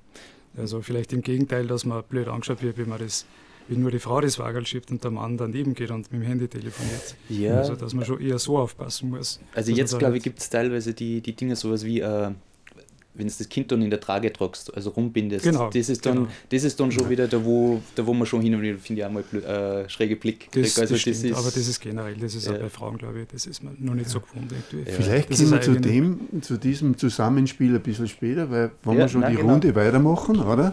Ja. Das war jetzt sehr angenehm zum Zuhören. ja, Franz, du musst auch nichts sagen. Wie, äh, in, ja, ja. Jetzt, äh, verkneifen. Ja. Ja, ich habe gerade drüber nachgedacht, wie das bei mir ist. Ich fange vielleicht an der anderen Seite noch. Äh, ich bin auch Vater, habe einen, einen Sohn und eine Tochter, die sind schon größer. Der Sohn ist schon bald 30 und die Tochter ist 26 oder 27. Äh, und ich versuche, oder ich habe gemerkt, dass ich zum Beispiel ganz unterschiedliche Rollen einnehme, was jetzt meinen Sohn anbelangt oder was meine Tochter anbelangt, dass ich einfach für einen Burm eher so, so dieser, dieser Freund und Ratgeber, Berater sein will. Äh, und die Tochter ist halt die Prinzessin, die kann natürlich da, was sie will und sie wird immer für mich die Prinzessin sein. Also das ist so, jetzt ein bisschen überspitzt natürlich, aber das merke ich schon, dass ich da, oder gerade wie es auch Kinder waren und kleiner waren, dass ich da jetzt im Nachhinein betrachtet nicht immer neutral oder, oder gerecht oder so war. Überhaupt nicht. Äh, aber das, das äh, was ich schon beanspruche, ist, dass ich das auch gut äh, reflektiert habe. Und ich, ich denke jetzt bei meinem Vater äh, ist er auch ein bisschen schwieriger, weil das eigentlich mein Stiefvater ist, weil mein richtiger Vater eben eine Woche bevor ich auf die Welt gekommen bin, gestorben ist. Und meine Mutter war dann quasi die Schwiegertochter auf dem Bauernhof und die Großmutter, die hat nur meinen Vater gehabt, der war, ist dann gestorben mit 26 Jahren, das war natürlich ein Desaster. Äh, für meine Großmutter schwierig und die hat halt ihren Frust natürlich auch jetzt an meine Mama auslassen, die äh, da ganz allein am Bahnhof war mit mir. Und da habe ich ab und zu merke ich, ein bisschen ein schlechtes Gewissen, wenn man denkt, naja, wo ich nicht gewesen war, oder warum ist nicht abgehauen, da weg, woanders hin, gell? aber das hat es halt damals nicht so gegeben. Und sie hat da meinen Vater kennengelernt, äh, der am Bauernhof gekommen ist und, und äh, der für mich immer so der, eben auch dieser väterliche Freund war. Also bei uns war das so, dass wir für damalige Verhältnisse sehr tolerant erzogen worden sind. Äh, es hat ein paar Spielregeln gegeben, die waren zum Einhalten.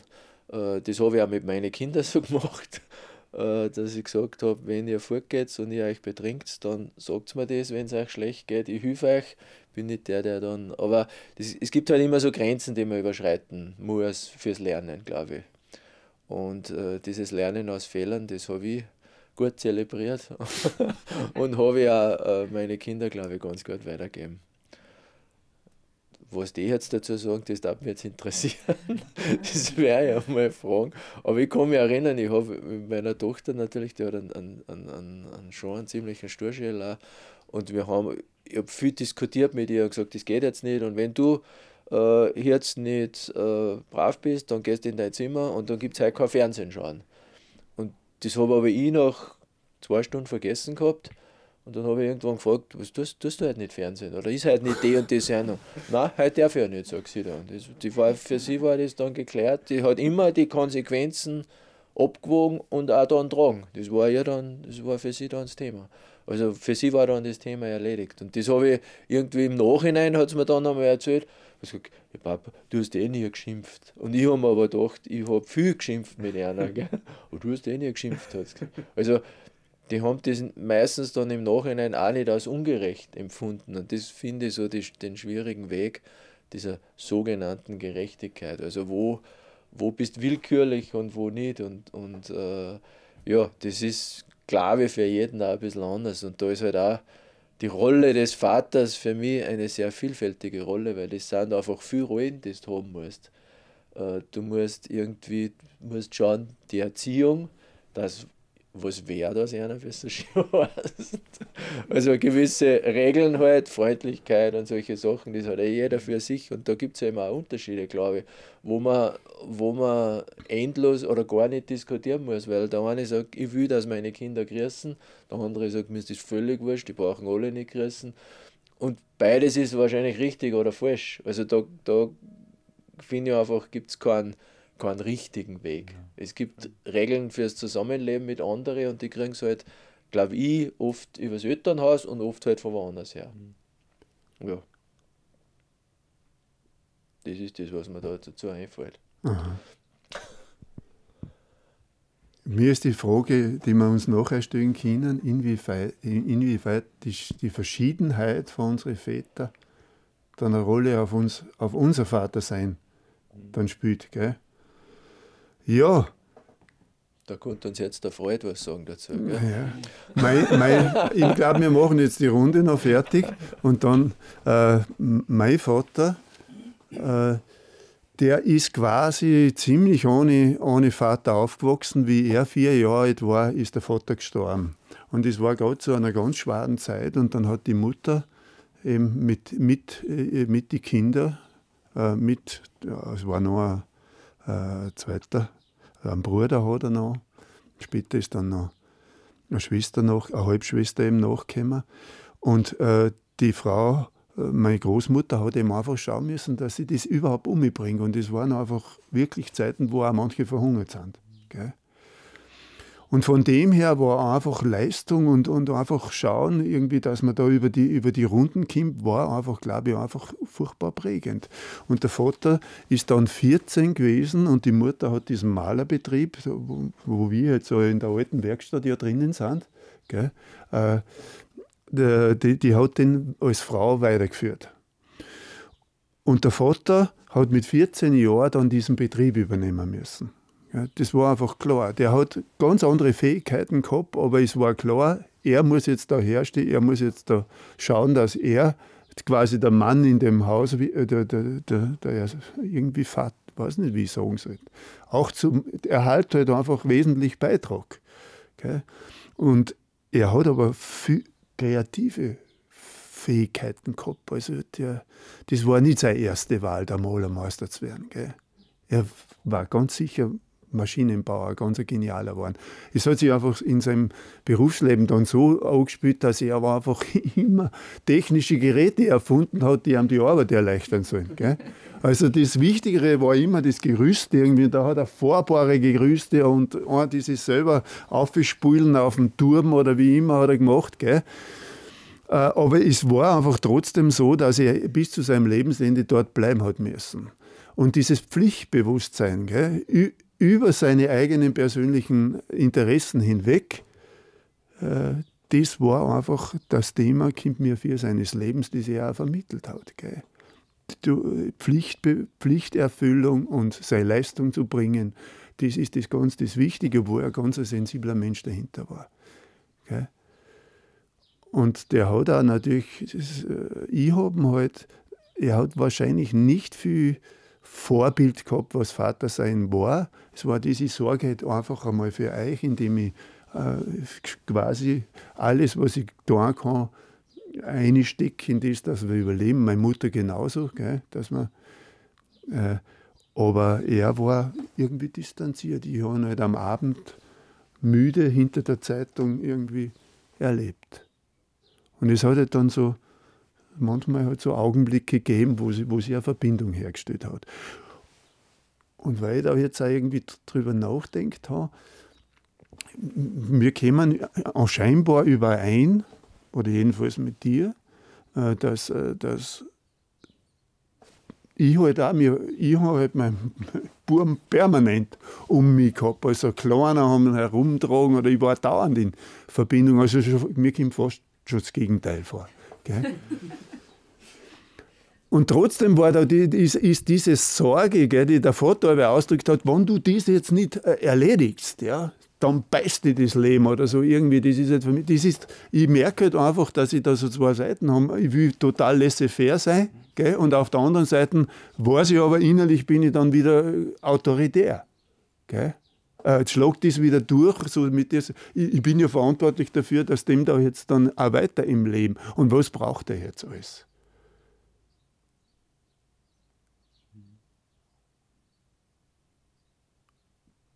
Genau. Spannend. Entschuldigung. Danke. Ähm, ja, Christoph hat es ja schon kurz gesagt vorher. Ähm, ich glaube, mein Papa ist der, der sich in dieses der abwesende Vater wahrscheinlich bei dir einreihen wird. also, aber halt auch aus rein praktischen Gründen. Also er war einfach LKW-Fahrer und hat uns versorgt mit dem. Und ähm, ja, also es ist, also wirklich ist ähnlich wie beim, wie beim Christoph einfach. Also wir, wir sind einfach, und ich glaube, das ist nicht nur daran, das liegt nicht nur daran, dass wir einfach nicht so viel Zeit miteinander verbracht haben, weil das stimmt wahrscheinlich auch gar nicht so genau. Weil, also interessanterweise war es so, dass mein Vater damals, also er war wirklich unter der Woche, war er meistens unterwegs und am Wochenende dann daheim. Also je nachdem, er hat dann auf unterschiedliche Touren gehabt, manchmal waren es kürzer, dann ist er unter der Woche ein, zweimal heimgekommen. Und es war aber immer so, dass er, obwohl, obwohl er die ganze Woche irgendwie nur Auto gefahren ist, ist er dann am Wochenende, hat er immer noch Ausflüge gemacht mit uns. Also egal, ob es jetzt die Salzburger Duit war oder der Reptilienzoo oder keine Ahnung, also er, das, war schon, das war ihm schon auch wichtig, dass er dass er dies, diese Zeit irgendwie aufholt. Und das war meiner Mutter, glaube ich, wichtig, dass, dass da dann trotzdem so eine, ja, so eine gemeinsame Basis gibt irgendwie. Und deshalb glaube ich, also zumindest ist bei mir so, also wir haben jetzt auch nicht die, wir sind jetzt auch nicht super eng oder so, was aber total okay ist. Aber man merkt schon, also wir sind von den Werten her total unterschiedlich oder vom Typ her einfach komplett. Also er ist einfach der Handwerker, er ist, das, das merkt man halt jetzt auch, wir planen gerade einen Umbau vom, vom Haus oder beziehungsweise von der Wohnung, wo wir sind und da merkt man einfach, da ist er total, da möchte er mit da und da ist er, egal ob das jetzt sein Kreuz zulässt oder nicht, da möchte er einfach mitwirken und so. Also das ist, das ist so das, worüber er eine Verbindung schafft. Und ähm, ja, also auch diese ganzen, ja, ich sage jetzt mal, die, äh, das klingt jetzt so bescheuert, aber diese geistigen Sachen, mit denen uns wir halt viel beschäftigen, das ist halt irgendwie nicht seins. Und ja, wie gesagt, also da sind wir einfach vom Typ her total unterschiedlich und das ist so und das passt aber auch so. Also so. Wir haben dann irgendwie eine Verbindung über Hausbauen zum Beispiel. Mhm. genau. Aber er findet es schon gut. Also ich, ich merke, er findet es gut, was wir machen, auch wenn er jetzt nicht, nicht der ist, der an erster Reihe da steht und der Cheerleader ist. So. So. Mhm. Genau. Ja, also mein Vater, also mein Papa, das ist auch ein sehr interessanter Mensch, über den, glaube ich, konnte man auch ein Buch schreiben. Wenn ich Schriftstellerin war, würde ich das vielleicht machen. Das ist eine ähnliche Generation wie dein Vater. Er ist 1938 geboren, nur ein bisschen früher. Und ähm, auch sehr geprägt wahrscheinlich von der Zeit. Ist mit elf Geschwistern groß geworden, also hat elf Geschwister, ist aber auch immer wieder auf Bauernhöfe, was ich so weiß, aus Erzählungen ähm, dann aufgewachsen, hat auch nur die Volksschule gemacht. Also, was heißt nur, das war zu der Zeit einfach so. Er hat die Volksschule gemacht. Und was ich dann voll beeindruckend finde, dass er sich einfach selber so weiterentwickelt hat. Dann, er war Maurer eigentlich und hat dann aber ähm, es, also es hat die Ausbildung zum Skilehrer gemacht, zuerst Anwärter und bis zum Staatlichen, hat dann schlussendlich die Skischule in St. Martin aufgebaut und oder übernommen halt und ausgebaut. Und das finde ich halt echt beeindruckend, weil da muss man echt viel lernen beim staatlichen Skilehrer, in unterschiedliche Sprachen, die Kommandos und so. Und das hat er sich alles selber irgendwie autodidakt noch, noch gelernt und ist eigentlich ein super gescheiter Mann und hat halt einfach in der Kindheit die Möglichkeit nicht gehabt, dass er das alles ähm, zeigt oder verwirklichen kann, was, was noch in ihm steckt und hat es aber dann trotzdem irgendwie auf eine Art und Weise rausgeholt. Ähm, bei uns ist es halt so, dass der, der Generationenunterschied einfach viel groß ist. Ich merke es, ich habe zwei Geschwister, die sind älter als ich. Die sind 18, 17 und 18 Jahre älter als ich. Und ich glaube, dass wir eine ganz andere ganz einen anderen Vater vor uns haben, wo wir an unseren Papa denken, der eigentlich der gleiche ist. Aber ich glaube, dass es total der große Unterschied ist zwischen der Erziehung von denen und der Erziehung von mir. Und ja, also wir haben jetzt auch nicht so das ähm, das super innige Verhältnis, also nicht so freundschaftlich, wirklich, äh, freundschaftlich würde ich sagen, aber es ist was, was da. Und auch so Momente aus meiner Kindheit, die immer wieder aufblitzen, wo wir miteinander singen beim Skifahren und also so, so ganz intensive Momente auch oder im Urlaub und ja, er war halt auch viel arbeiten am Bau, eben auch in gewisser Weise mhm. abwesend, so tagsüber. Da war dann halt die Mama zuständig und auch in die Ferien, meine Mama ist Lehrerin die war halt dann immer da, wenn wir frei gehabt haben oder wenn ich frei gehabt habe. Aber ja, es ist ähm, interessant und ich denke viel drüber nach und ich denke dann auch im Bezug auf unsere Kinder viel, viel drüber nach, weil ähm, der Papa, der mein Mann ist, jetzt für unsere Kinder einfach ganz was anderes ist, wie es ich erlebt habe. Ja, spannend, eine spannende Sache auf jeden Fall. Kann man noch viel reflektieren und reden drüber. Mhm.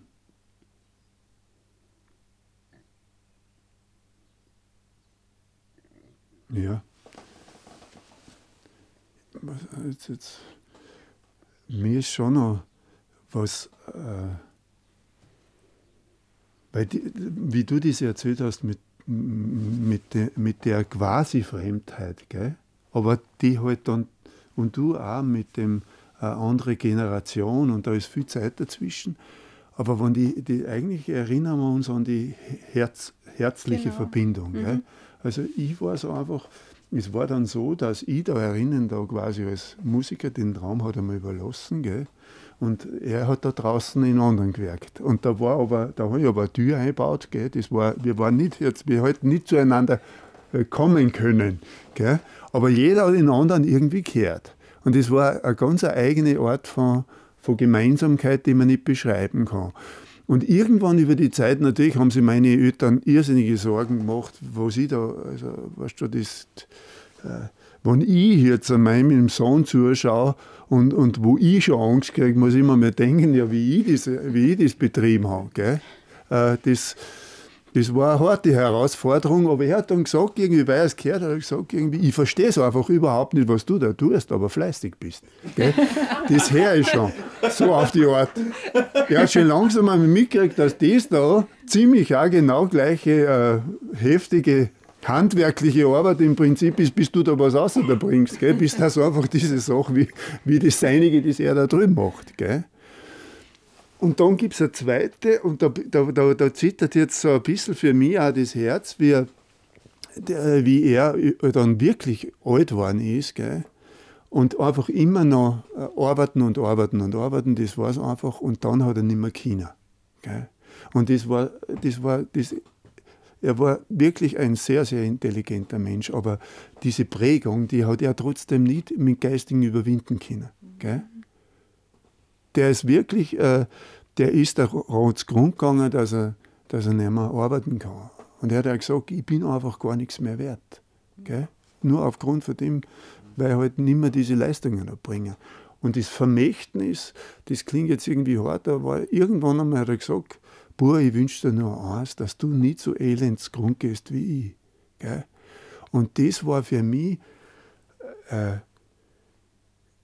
da habe ich mir gedacht, wenn in mir das drinnen ist oder in uns das drinnen ist, gell? war das, das war wirklich einfach äh, äh, äh mit, da bin ich ihm so dankbar, dass er das sagt, gell? weil ich sage, okay, es ist in mir drinnen, das Leisten, aber es darf nicht so weit gehen, dass ich mich seelisch quasi selber, selber umbringen muss, weil ich einfach dieses Ding nicht losbringe.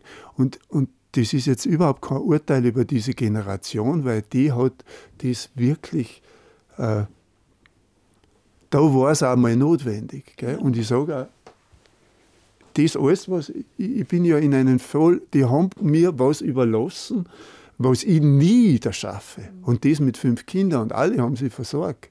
Gell? Die haben richtig, also da dürfen die jetzt, das ist wirklich allergrößte Hochachtung, wie die ihr Leben eigentlich aufgeopfert haben. Ja. Das ist die eine Seite. Die andere ist dann schon das einfache Zuschauen dabei, wie sie nicht glücklich dann, oder wie, wie halt dann am Ende das nicht ganz gut ausgeht, das war halt, das, das ist halt schon auch hart. Und jetzt, weil es nicht mehr sind, äh, jetzt merke ich, dass er so eine, eine ganz große Verbindung wächst. So, wo einfach diese ganze Schwere von er, die ganze Schwere einfach von er wegfällt und jetzt kommen diese inneren Wesen außer die sie waren, gell? Die, mir so, die mir auch so vertraut sind. Und wo ich dann einfach auch sage, okay, äh, ich habe als Vater jetzt nicht das Gefühl, dass ich so dass ich so erwachsen worden bin wie sie. In dem Sinn, dass ich mich so, ich weiß nicht, ob das dazugehört, so verausgabt hätte.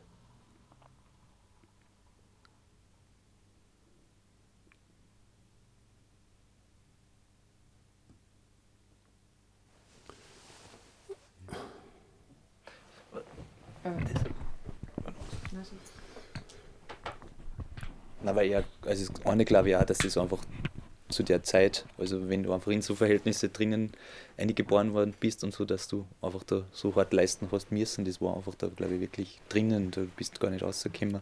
Und ich kann das auch voll nachvollziehen, was du gesagt hast mit der, mit dieser Verbindung übers Arbeiten. Also das, was die Nicola angesprochen hat. Und das können wir schon für, das, das ist auch, glaube ich, das hätte sich jetzt, glaube ich, auch mein Vater immer gewünscht, so gemeinsam was zu arbeiten. Und da ist diese Verbindung, glaube ich, eigentlich, glaube ich, war bei Erma mit seinem Vater, das war total, du erschaffst was gemeinsam. Du baust was oder du tust was oder du arbeitest gemeinsam. Ich glaube, dass, da dass das eigentlich so mehr der, der Ersatz für diese Beziehung oder für dieses Ding war.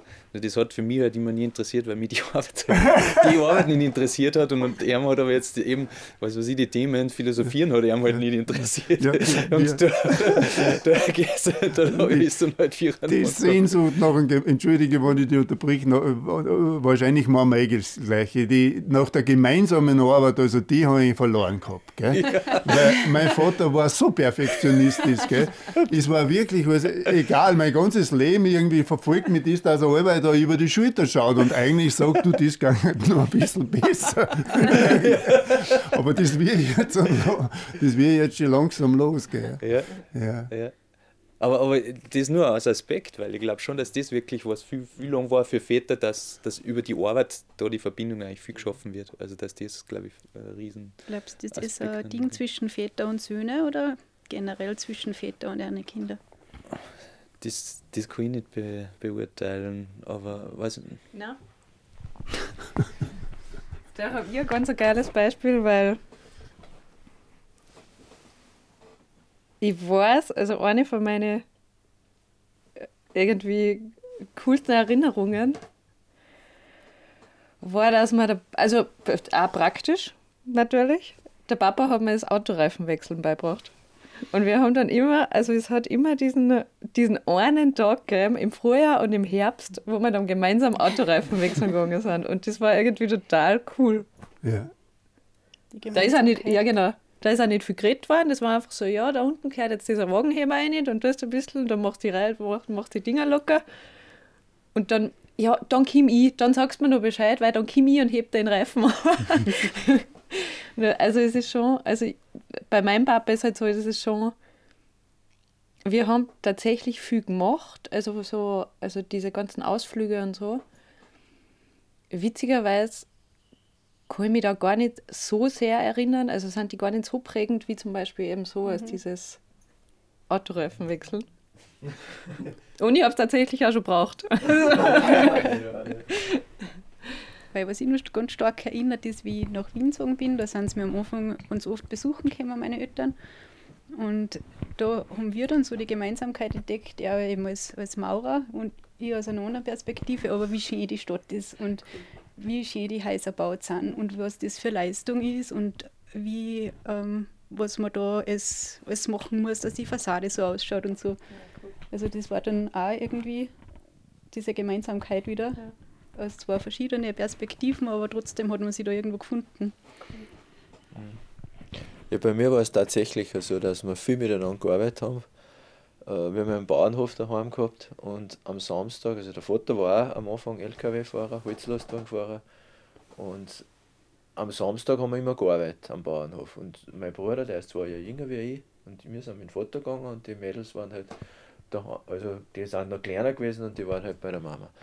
Und das Arbeiten war bei uns immer, das hat man schon taugt. Und das war aber nicht, nicht so, weil ich oft sage, ich müsste jetzt arbeiten. Und ich habe das aber überhaupt nicht drum, weil ich das vorher gesagt bei deinem Vater, das war nichts Schlechtes. Dann, das war am Samstag einfach, da haben wir, äh, haben wir halt Zaun gemacht. Oder, mein Vater war einer, das habe ich von ihm wirklich lernen können, der war sehr spontan. Der hat gesagt, äh, bei uns war es von der Küche zum Wohnzimmer hat es kein Tier gegeben. Und dann ist ihm vorgekommen, irgendwann, da war ein Türfisch. Und dann haben wir Ostern, haben wir dann da eine Tür ausgebrochen, gell? was natürlich für die Mama nicht gut war, weil ein Loch drinnen war. Aber wir haben immer, und das ganze Haus, das alte Bauernhaus, haben wir in unserer Jugend umgebaut mit dem Vater. Der hat sich das alles, hat das aber auch nicht gelernt gehabt, sondern das haben wir uns alles irgendwie, da er gefragt. Und, oder wir haben einen, einen Skilift gebaut zum Beispiel selber. Geil. Bei uns am Bauernhof, weil er hat nicht, der war 300 Meter lang, glaube ich. Und da haben wir einen Lift gebaut. Und dann sind wir halt, die ganzen Nachbarkinder waren da und haben wir mhm. Skifahren. Und das, das hat mir schon gedacht, also das ist auch was, was ich wirklich gelernt habe von ihm. Wenn du was machen willst, dann tu es. Gell?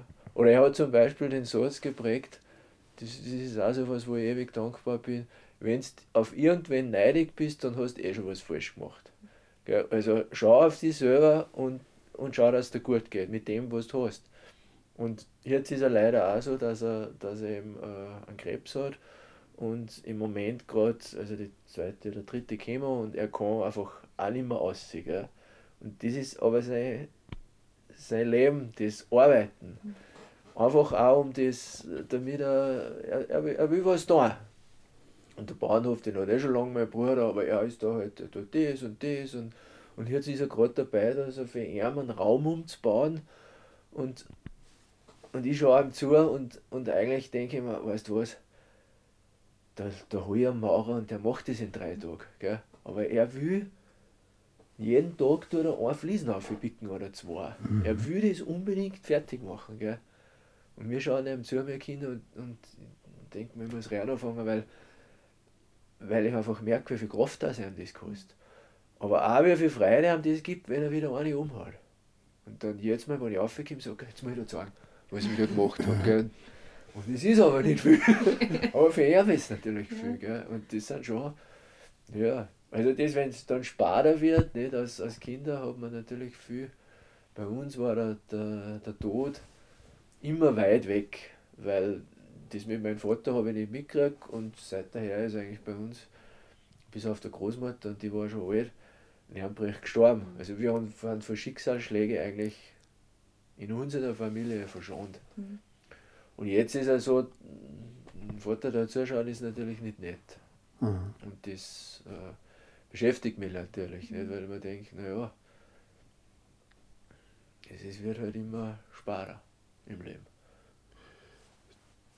Das habe ich auch bemerkt, das hat vielleicht eine Parallele mit, mit anderen Verdrängungen, wie, wie auch mit die Ustasche oder was, äh, dass das Sterben der Eltern oder so, gell, dass das eigentlich schon, also da redet man nicht drüber, dass das manchmal nicht so schön ist. Gell? Das wird auch verschwiegen.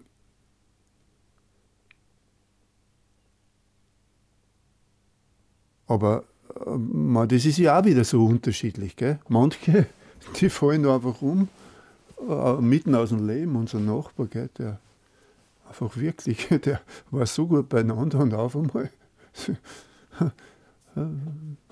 ist er weg gewesen. Gell? Nein, aber ich wollte äh, jetzt nicht, das war jetzt, eine, das war jetzt ein Abweg, den ich, die, da, da müsst ihr mir jetzt zurückhelfen.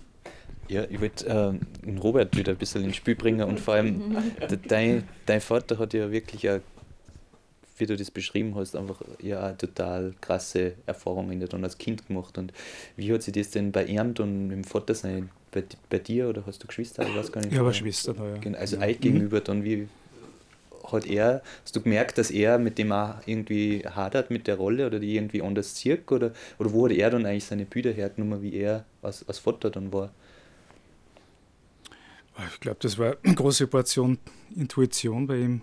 Einfach, ähm, dass er viele Sachen wahrscheinlich auch mitgenommen hat von seiner eigenen Erziehung und das irgendwie weitergeben hat, aber im positiven Sinn. Das ist vorher die, die Rede gewesen von den abwesenden Vätern. Mein Vater war zum Glück das Gegenteil davon, was sich ergeben hat durch das Schloss, weil ich bin dort aufgewachsen, mein Vater hat dort gearbeitet, meine Mutter hat dort gearbeitet. Das heißt, wir waren alle in einem kleinen Umkreis irgendwie jederzeit zugänglich und ähm, rückblickend kann ich nicht sagen, dass er sie, ja, also er hat sich sehr gut um uns gekümmert. Er hat, er hat mit mir zum Beispiel immer sehr viele Sachen unternommen, egal ob er jetzt mal auf die Alm gefahren ist oder mit mir Tischtennis gespielt hat oder im Winter Schlitten fahren gegangen ist.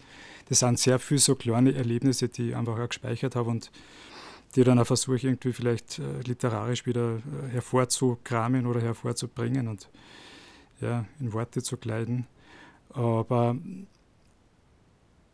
weil du gefragt hast, wie sich das bei ihm manifestiert hat mit der, mit der eigenen Kindheit. Ich habe bei ihm nicht das Gefühl, dass er verbittert ist, sondern im Gegenteil habe ich das Gefühl, dass er eine relativ positive Herangehensweise hat an seine eigene Biografie. Das heißt, er, er schimpft nicht, dass er seine Mutter weggegeben hat. Er sagt nicht, na schlimm, dass ich da mit neun Jahren den Pflegeeltern entrissen worden bin, sondern er sagt eigentlich, ich habe Glück gehabt im Leben.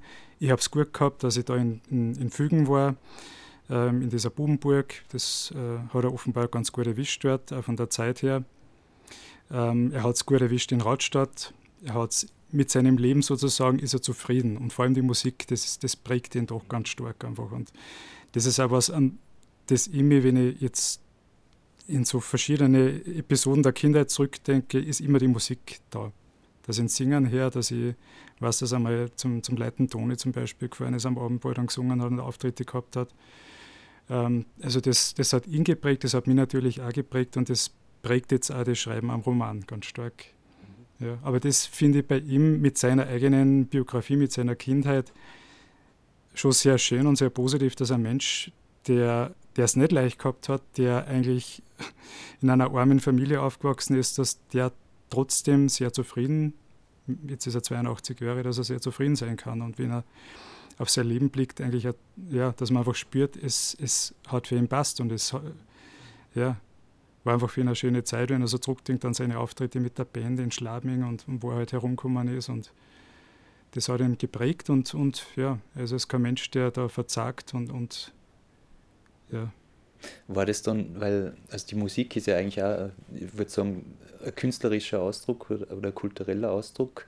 Ähm, wie, wie war das dann, wie du gesagt hast, du bist Schriftsteller, also war er dann eher unterstützend oder war das erstmal, äh, keine Ahnung, für auch jetzt nicht die erste Wahl oder, oder Also er hat das eigentlich immer, immer unterstützt auf seine Art, er hat sich interessiert dafür, er hat, er hat meine Texte gelesen, er ist zu meinen Lesungen gegangen, soweit es möglich war, ähm, also von, von, von den Orten. Und ähm, der Punkt, wo ich dann gesagt habe, mit, also 2016, wo ich wirklich gesagt habe, jetzt kündige ich meinen sicheren Posten an der Uni und, und wie jetzt freischaffender Schriftsteller, das hat er eigentlich sehr positiv gefunden. Hat mich auch überrascht in einem gewissen Sinn, ähm, dass er so positiv gefunden hat, weil er selber gesagt hat, eigentlich ähm, war das für ihn einmal so ein Thema, dass er Sänger wird, so hauptberuflich Sänger.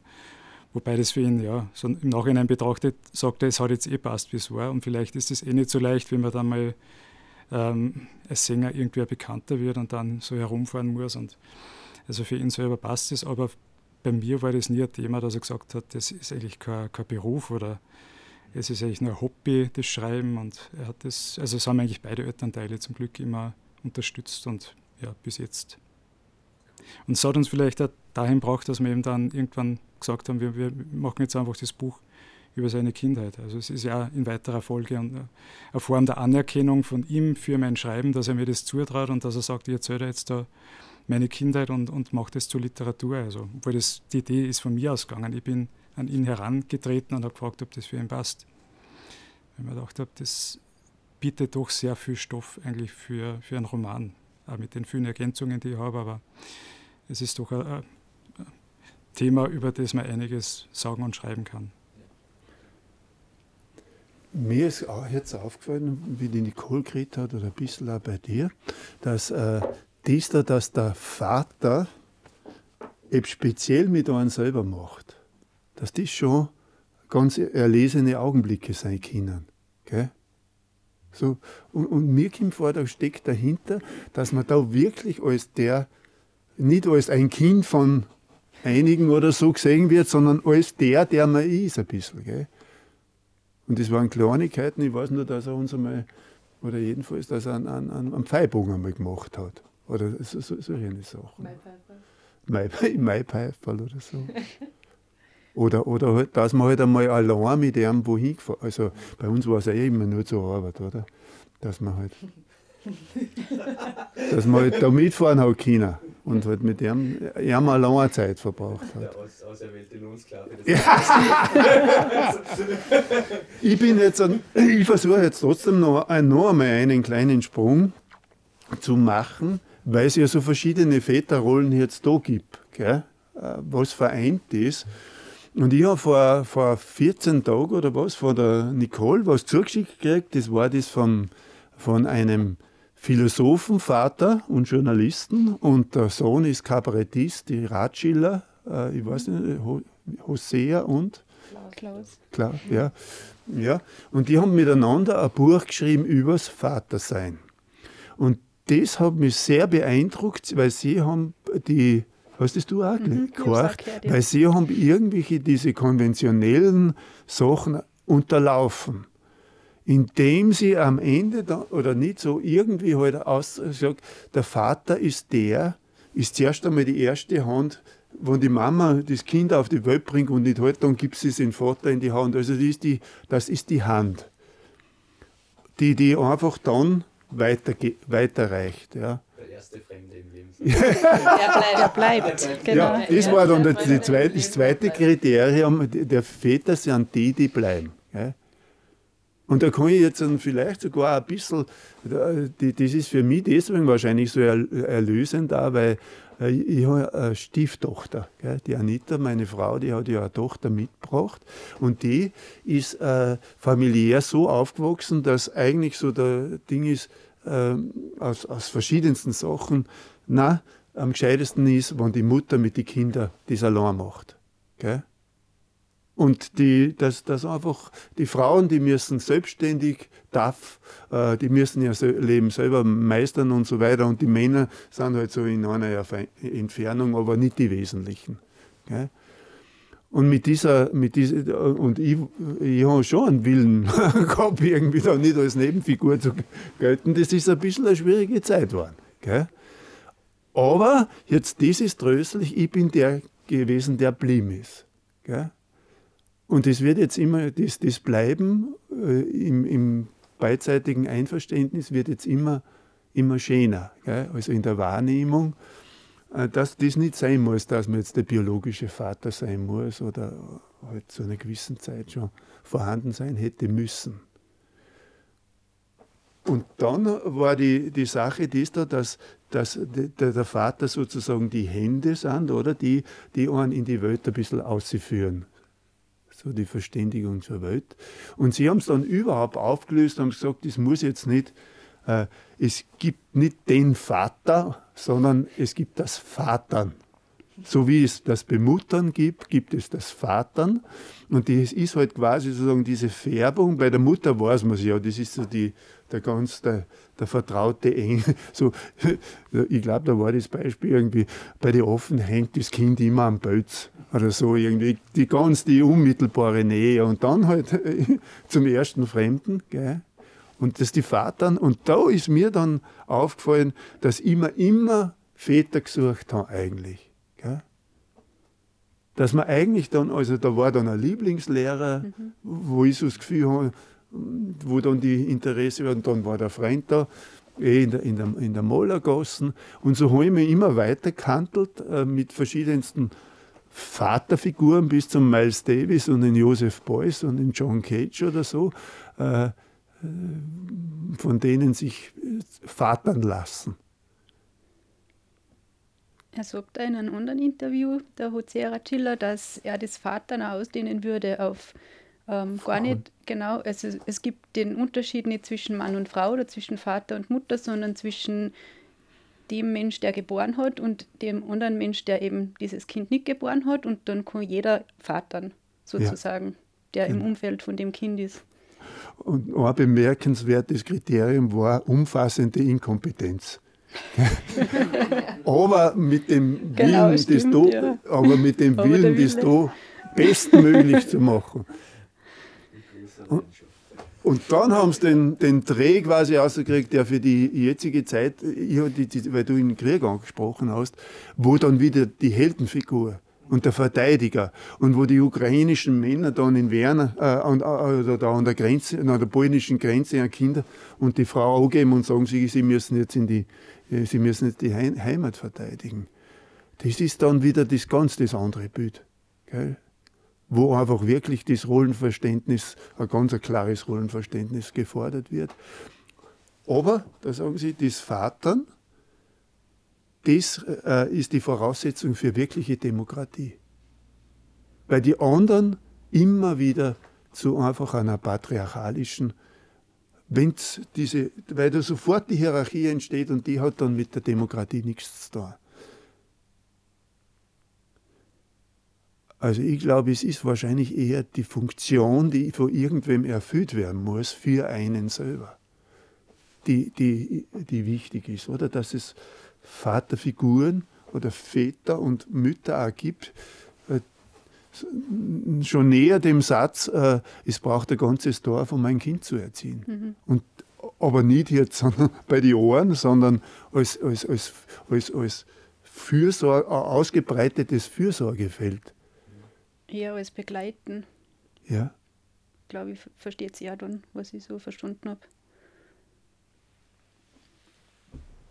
Ich kenne jetzt den Text nicht, aber weil du das sagst mit der Demokratie, das finde ich einen interessanten Aspekt, wenn man sich jetzt vorstellt, es würde eine unter Anführungszeichen ideale Familie geben, von der Prägung her. Das heißt, Vater, Mutter bringen sie gleich ein. Also ich denke jetzt irgendwie an Schweden, wo das relativ weit fortgeschritten ist schon und wo das ganz gut gelebt wird.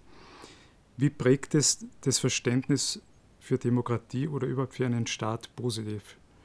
Wenn ich mir jetzt das Gegenteil vorstelle, Taliban zum Beispiel in Afghanistan, äh, die Frau ist für alles zuständig, was Kindererziehung betrifft, äh, fürs Kochen und so weiter. Die Männer sind halt, das ist so ein ganz altes Rollenbild, wo ich mir schwer vorstellen kann, dass das irgendwie mit der Demokratie funktioniert oder in Einklang steht.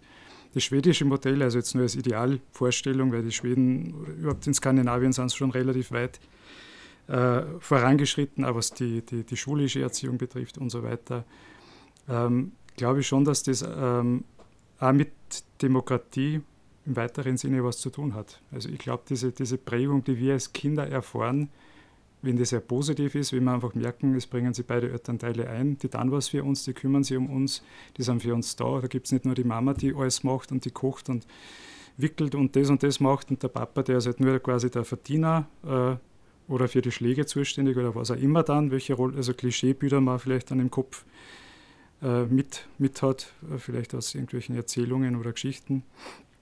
Sondern wenn das jetzt wirklich so das Idealbild ist, wie das einfach ein Staat dann prägt eben. Ja.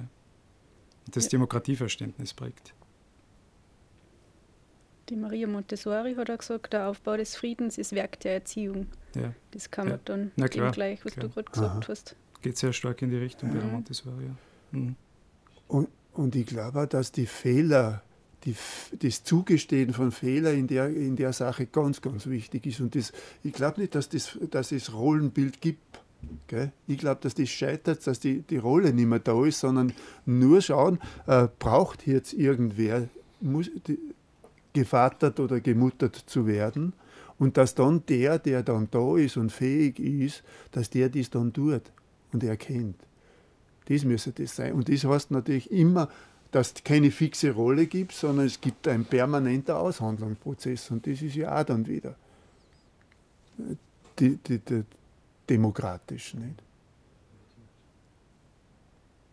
Und ich glaube, also jetzt nur von der, von der Vorstellung her, wenn man ähm, einen wirklich sehr unguten Vater hat, der sich gar nicht um die kümmert, der die ignoriert, der wirklich das Negativste vom Negativen, also ich denke jetzt nur an Kafka mit seinem Vaterbild, der sein Lebtag damit gehadert hat und diesen ganz stark geprägt hat, auch in der Literatur, wo es offenbar überhaupt nicht funktioniert hat. Und, und solche Fälle gibt es ja doch immer wieder leider. Haben wir jetzt zum Glück am Tisch offenbar nicht, also eine sehr positive Ausnahme. Aber wie das am Menschen dann auch prägt, irgendwie äh, für, für, für sein eigenes Leben dann, also wie das auch negativ dann nachwirken kann. Vielleicht kommt man dann dazu als Kind, wenn man so einen Vater hat, dass man sagt, man würde es eben wie ich vorher gefragt habe, eben, dass man sagt, man würde es eben kompensieren oder anders sein. Also bei dir war es ja nur der Vater, der nicht so viel da war beruflich, aber ein Vater, der vielleicht wirklich jetzt was ganz Negatives war, dass man das dann selbst als Vater ähm, anders leben will und besser leben will. Oder man rutscht dann sehr schnell wieder in so Klischees oder in so Bilder rein, dass man sagt, man, man, man gibt es irgendwie dann weiter, vielleicht auch unbewusst und reflektiert das nicht. Also diese erziehende Forderung irgendwie, du musst deine Kinder zurichten, damit sie dann im Leben durchkommen, genau. das hat ja schon als, Vor als Bild, dass die Welt schon so grausam ist. Gell? Also dass die Um-Menschen ja. ja eh nur drauf schauen, dass die vielleicht ausnutzen oder äh, dass du jetzt... Das, ist, das bedingt ja, wenn die Umwelt nicht so wäre, braucht man diese Erziehung. Weil ich merke, ich habe schon gemerkt, dass ich oft an so Grenzen komme dass, äh, bei, bei der Erziehung vom, vom Sohn oder ein Ding, ich sage, ja, äh, dass ich den Menschen, den sensiblen Menschen einfach quasi übersehen will, weil ich sage, vor lauter Angst, ich muss dir das jetzt beibringen. Und wenn es nur die lächerlichen Hausaufgaben äh, sind, die du jetzt machen musst, damit es nicht noch schlimmer kommt, oder so irgendwie, gell?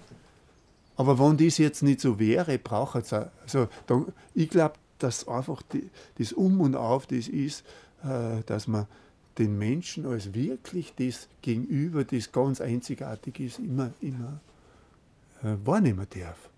Da kommen wir wieder zur Maria Montessori Pädagogik zurück. Ja, also es geht ja, ja, ganz stark in diese Richtung, dass ja. du wirklich das Individuelle Menschen erkennst und förderst und nicht sagst, äh, es gibt eine Linie und die gilt für alle und das muss jeder, jedes Kind muss genau so funktionieren, wie man sich das vorstellt. Es müssen alle genau gleich sein und gleichgeschalten werden.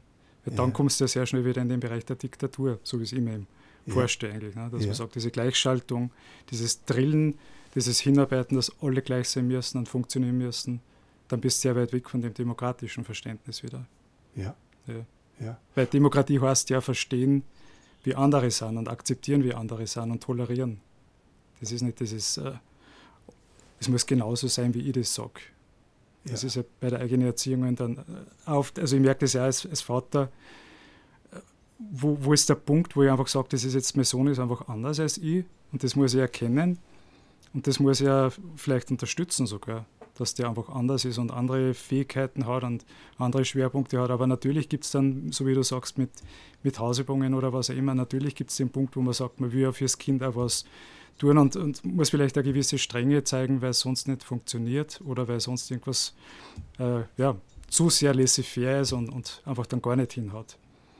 Es gibt ja Fälle aus der Vergangenheit, wo das irgendwie ja. dann sehr schwierig war für Kinder, wenn die überhaupt, wenn komplett freie Hand war und überhaupt keine Richt Richtung ja. da war oder Richtlinie Das ist ja auch wieder Rollenverständnis, Natürlich, wo ich einfach unbedingt glaube, ich muss Anti-Autor genau, sein. Also genau. Das da halt ja wieder was vor. Die, die, die gegenteilige Rolle. Und vielleicht kommt man da vom Innergebirge schon sagen, ich glaube, dass da schon die Forderung steht, dass die, dass die Väter eine gewisse Strenge an den Tag. Also in meiner, sage ich mal so, mein Vater hat sicher irgendwie man den Auftrag gehabt, du musst deine Kinder anständig erziehen. Also da war nicht viel, da war also, nicht so viel Spielraum. Also ich glaube viel, also das, was wir da jetzt besprechen, ist ja der der, der Vater, der ständig reflektiert, ich glaube, dass das auch viel nicht dann.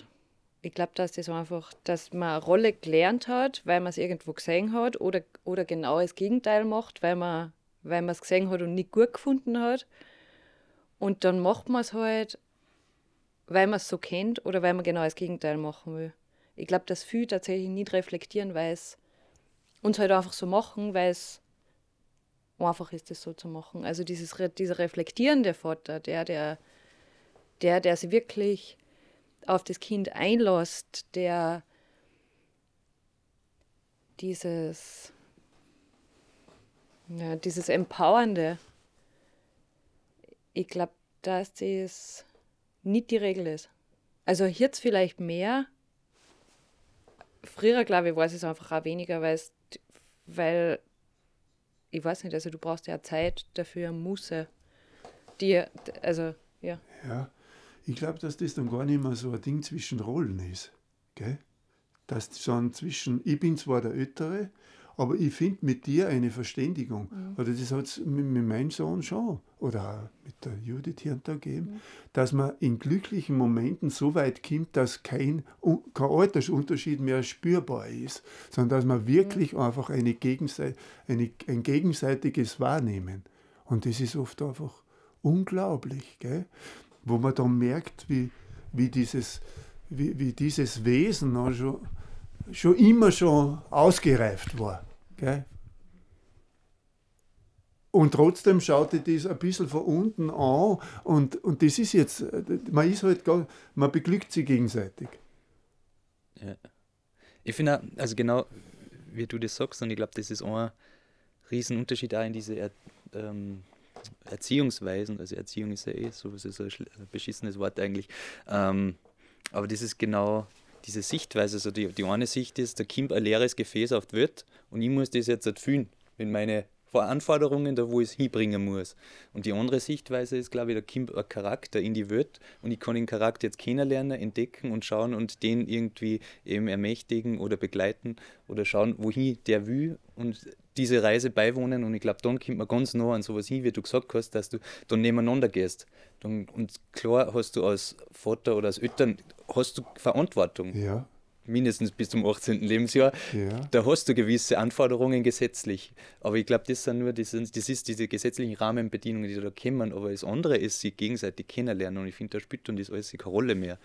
Und das ist aber gerade dieser große Unterschied. Das eine ist so, tu jetzt das, was ich sage, weil das muss so sein. Oder, oder schaust jetzt so, ah, warum tust du das jetzt eigentlich nicht so? was denkst du leicht darüber? Oder? Und, ja, nachher, ja. und klar muss man auch als Eltern Grenzen setzen. Das ist sicher auch, glaube ich, was in der Vaterrolle halt oft war, wie der, der Strenge sei.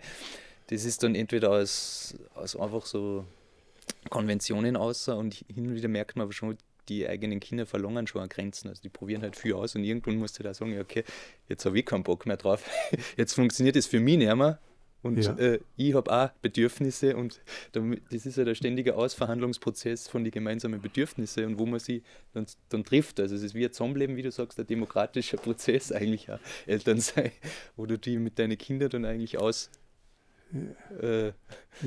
diplomatisieren musst. Ja, und wo nicht einmal, ich, ich, ich finde halt, dass die, die Rolle des Vaters immer zum Scheitern also ein Aspekt des Vaterseins ist Scheitern.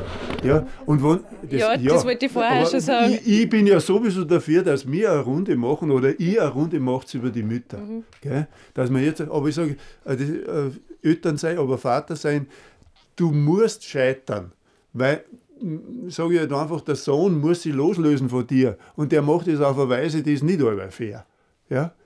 Aber genau darum bist du ja wahrscheinlich nicht gescheitert. weißt schon, äh, angenehm ist es nicht. Nein, total, aber, ja, ja. aber es ist genau dann, bist du eigentlich nicht gescheitert, wenn die Kinder selbstständig überleben können. Ja. Wenn das, das ist, wenn ja. du jetzt eigentlich ganz overbrichst, die Rolle, was du als Eltern hast, wahrscheinlich ganz im Grundding noch. Und wenn deine Kinder überlebt haben, dann warst du erfolgreich. Ja. Schon mal als Eltern. Dann hast du die Grundbedienung wahrscheinlich erfüllt. Also wenn sie selber überleben können, wenn sie selbst überlebensfähig sind, wenn du das geschafft hast, nachher hast du eigentlich nachher, nachher hast du als Eltern die, die eigentliche Aufgabe erledigt. Und alles da drüber, das sind eigene Erwartungen, eigene Vorstellungen, eigene Dinge und gesellschaftliche Vorstellungen, alles was draufpackst und aus dem Sackerl, was du dann rauspackst, was du auf deine Kinder draufpacken willst. Aber ich glaube, die Grundding ist nur, wenn du selber überleben können, dann hast du alles richtig gemacht. ja, aber jetzt sind wir ja wieder bei dem da, dass ja dahinter auch eine, eine fühlende Person ist. In, in, dieser, ja. in, dieser, in, in dieser Hülle des Vaters ist eine fühlende Person. Und du musst echt einmal schauen, dass du aus der Haut rauskommst, wenn sie auf die eindreschen anfangen. ja, ja. Ja, total. Ja. Was ich noch sagen wollte, weil du vorher gesagt hast, die Mütter, also die Mutterrolle beleuchten. Ich meine, das ist jetzt schon, auch, was man mitdenken muss natürlich. Wir reden jetzt äh, von den Vätern. Früher war das, glaube ich, klar, der Vater ist der gewesen, der die Familie ernährt hat, der arbeiten gegangen ist und die Frau war zu Hause. Also die war abhängig vom Mann. Das heißt, der Vater hat seine Vaterrolle in dem Sinn ganz anders erfüllt, wahrscheinlich als wir heutzutage, was glaube ich, selbstverständlich ist, dass beide Elternteile oder sehr, sehr häufig ist, dass beide Elternteile arbeiten gehen. Das heißt, der Vater kann sich in dem Sinn, glaube ich, mehr einbringen oder muss sich fast mehr einbringen, als das früher üblich war. Also früher halt der Mann nach der Arbeit heimgekommen, äh, das Essen war fertig und er hat vielleicht mit den Kindern nur ein bisschen spielen dürfen und das war es dann. Und der Job war erledigt, das Vatersein. Das war halt der nette Papa, der halt dann am Abend ein bisschen mit den Kindern spielt. Und die Mama, die Mutter hat dann die Kinder den ganzen Tag äh, gehabt und die Erziehung übernommen. Und äh, da, sehe ich schon ein gewisses Potenzial oder Qualität, eben, die wir mittlerweile haben. Das sehe ich ja persönlich. Also ich habe hab mich von Anfang an stark eingebracht in die Kindeserziehung und ganz viel auch zeitlich übernommen, weil mir das ganz wichtig war. Ähm, das finde ich schon sehr, sehr schön, dass wir die Möglichkeit haben als Väter, dass wir uns einbringen können, dass wir vielleicht zeitlich uns was auszunehmen und dass wir nicht sagen, dass äh, die Erziehung, das geben wir jetzt der Frau und wir halten uns da raus und ja, gehen mit dem Kind vielleicht einmal spielen. Das war es dann. Ja, ja. Ja. Also für mich persönlich ist das jetzt nichts Negatives, sondern im Gegenteil was sehr Positives, dass ich mich da stark, stark einbringen kann, wenn ich das mag. Das sehe ich schon als Erweiterung eigentlich in der Geschichte Unbedingt. bei uns. Ja. Uns? Das ist jetzt ein bisschen stänkern, glaube ich. Ja. ich stelle jetzt einmal eine andere These auf. äh, das, was du vorher gesagt hast, dass sich viele Leute, also nicht jeder damit beschäftigen kann, das glaube ich ist einfach auch Fakt. Gell?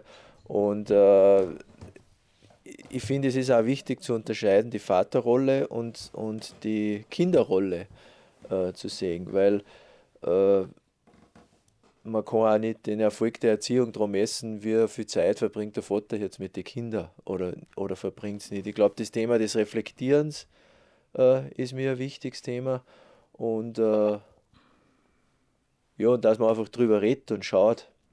Äh, ich glaube nicht, dass Kinder per se äh, so viel unintelligenter oder unkommunikativer oder unsozialer sind, wenn sie jetzt nicht äh, der Vater und die Mutter gleichermaßen darum kümmern. Äh, was ich aber schon glaube, ist, dass das, das, was du sagst mit dem Demokratieverständnis, also das gibt mir richtig zu denken, weil da geht es aber um die Diskussion im Prinzip, dass man sich einfach auseinandersetzt in der Familie. Das denke ich mal ist ein ganz wichtiger Punkt. Äh, wie jetzt die Erziehung stattfindet, das ist, behaupte ich jetzt einmal einfach sekundär. Äh, jetzt rede ich nicht von der gesunden Watschen, aber, aber ob man jetzt ob man jetzt die Kinder mehr sich selber oder überlässt oder weniger sich selber überlässt. Ich glaube, im Vergleich zu früher hat sich das sowieso massiv geändert oder gewechselt. Weil äh, früher war einfach, jetzt auch bei uns am Bauernhof, da war die Zeit nicht da. Da hat die Mama nicht sagen können, jetzt tue ich mit euch schnell am Nachmittag drei Stunden irgendwas spielen. Das war einfach nicht. Und der Vater war, nicht, war auch, der ist halt auch am Abend heimgekommen. Also das war nicht so eine Zeit, wie es jetzt ist, wo man, wo man für mein Empfinden oft sogar viel zu viel äh, in die Kinder, mit den Kindern damals und die selber gar nicht mehr so viel sind, dass sie sagen, äh, ich möchte jetzt Kind sein und ich möchte gern was spielen. Nein, da muss ich aus, äh, ich muss jetzt da einen Kurs machen und da einen Kurs machen und da und da muss ich noch Radfahren lernen und das. Und zum Kindsein komme ich nicht mehr. Gell? Also zu viel an Bevatern und Bemuttern, äh, das ist auch nicht gut. So gehört. Ja, total.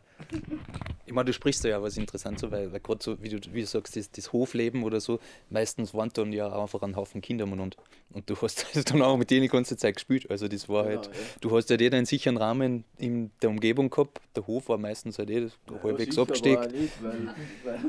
Nein, aber ich sage jetzt von der Entfernung, keine Ahnung. Entfernung. Und ja, du hast dich einfach nicht so viel kümmern können um Kinder. Das ist es, was ich vorher gemacht habe. Wir sind sicher in einer luxuriösen Situation, dass wir viel weniger Kinder haben. Also wir sind ja jetzt schon, würde ich sagen, unsere Generation meistens schon so aufgewachsen, dass man meistens nur ein, zwei Geschwister hat. Also schon eigentlich behüteter irgendwie mit wenig Kindern. Und ich merke schon, unsere Eltern haben natürlich schon diese Wohlstand dann schon gehabt. Die haben natürlich eine gewisse Freiheit gehabt. Mein Großvater hat das noch nicht gehabt, das ist mir auch bewusst. Ähm, oder meine Großeltern. Und, und, unsere Generation ist also sehr oft die, die, die das Beschenken der Kinder mit Erziehung verwechselt. Also die, ist ja, tu das, dann kriegst du das. Ja, und, und nicht, äh, das ist nicht Kinder kennenlernen oder nicht Kindererziehung für mich oft. Gell? Ich habe oft so das Gefühl, die kriegen halt alles, was sie brauchen und dann geben sie Ruhe und das ist dann die Erziehung. Und das hat oft mit, mit Vater und, und Mutter. Ja, schon, der Vater schenkt ja. natürlich. Ich muss jetzt trotzdem dazwischen, wir, wir nähern uns schon ziemlich dem Ende, zeitmäßig. Gell? Äh, äh, jetzt sage ich dir einmal einfach eine, eine Runde, dass wir noch irgendwie schaffen, gell? dass jeder noch etwas von sich gibt, was er von sich geben will. Ja, ich will auch noch kurz was von sich geben. Das war eben, dass, eben, dass ich eben, glaube ich, schon sage, also zwei, zwei, Sachen. Das eine, dass mir vorkommt jedenfalls, dass mein Vater in einer Rolle eingesperrt war. Ich sehe jetzt den Menschen dahinter, der was anderes hätte für sich wollen und manchmal einfach auch für, auch für uns oder so, diese, diese Sprachlosigkeit, dass die, dass die schon, dass dies, dass, dass die schon ein, ein Teil der Erziehung und der Anforderungen war. Des Rollenbildes, das sie nehmen müssen. Und ich glaube, das durchbrechen wir. Weil ich glaube, dass wir zu unseren Kindern ganz anderes Verhältnis haben. Weil bei uns, wir waren auch fünf Kinder und das war wie bei einem Bauernhof, da bist du halt auch. Man hat die Grenzen gewusst, das waren die Regeln aufgestellt.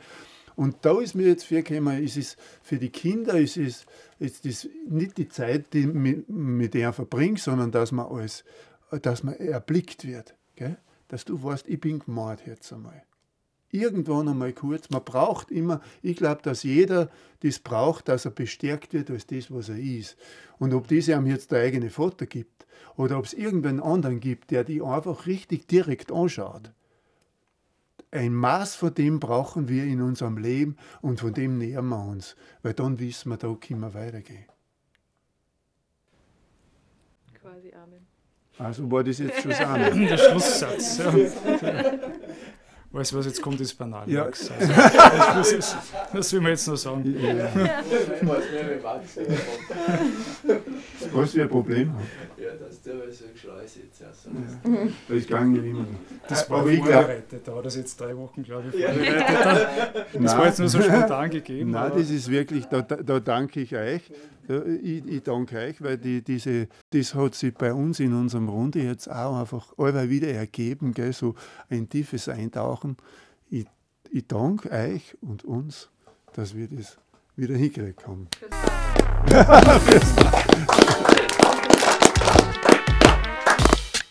Danke fürs Zuhören. Hat's euch gefallen? Dann unterstützt uns mit einem Abo auf unsere Kanäle, ein Like oder einer Spende. Und besonders freuen wir uns, wenn wir ins Gespräch kommen. Also kommentiert's fleißig oder schreibt uns eine Nachricht an podcast.innergebirg.at. Innergebirg, geschäftig und lästig ist ein unabhängiger Audio- und Videopodcast aus dem Salzburger Land. Mehr Informationen auf www.innergebirg.at.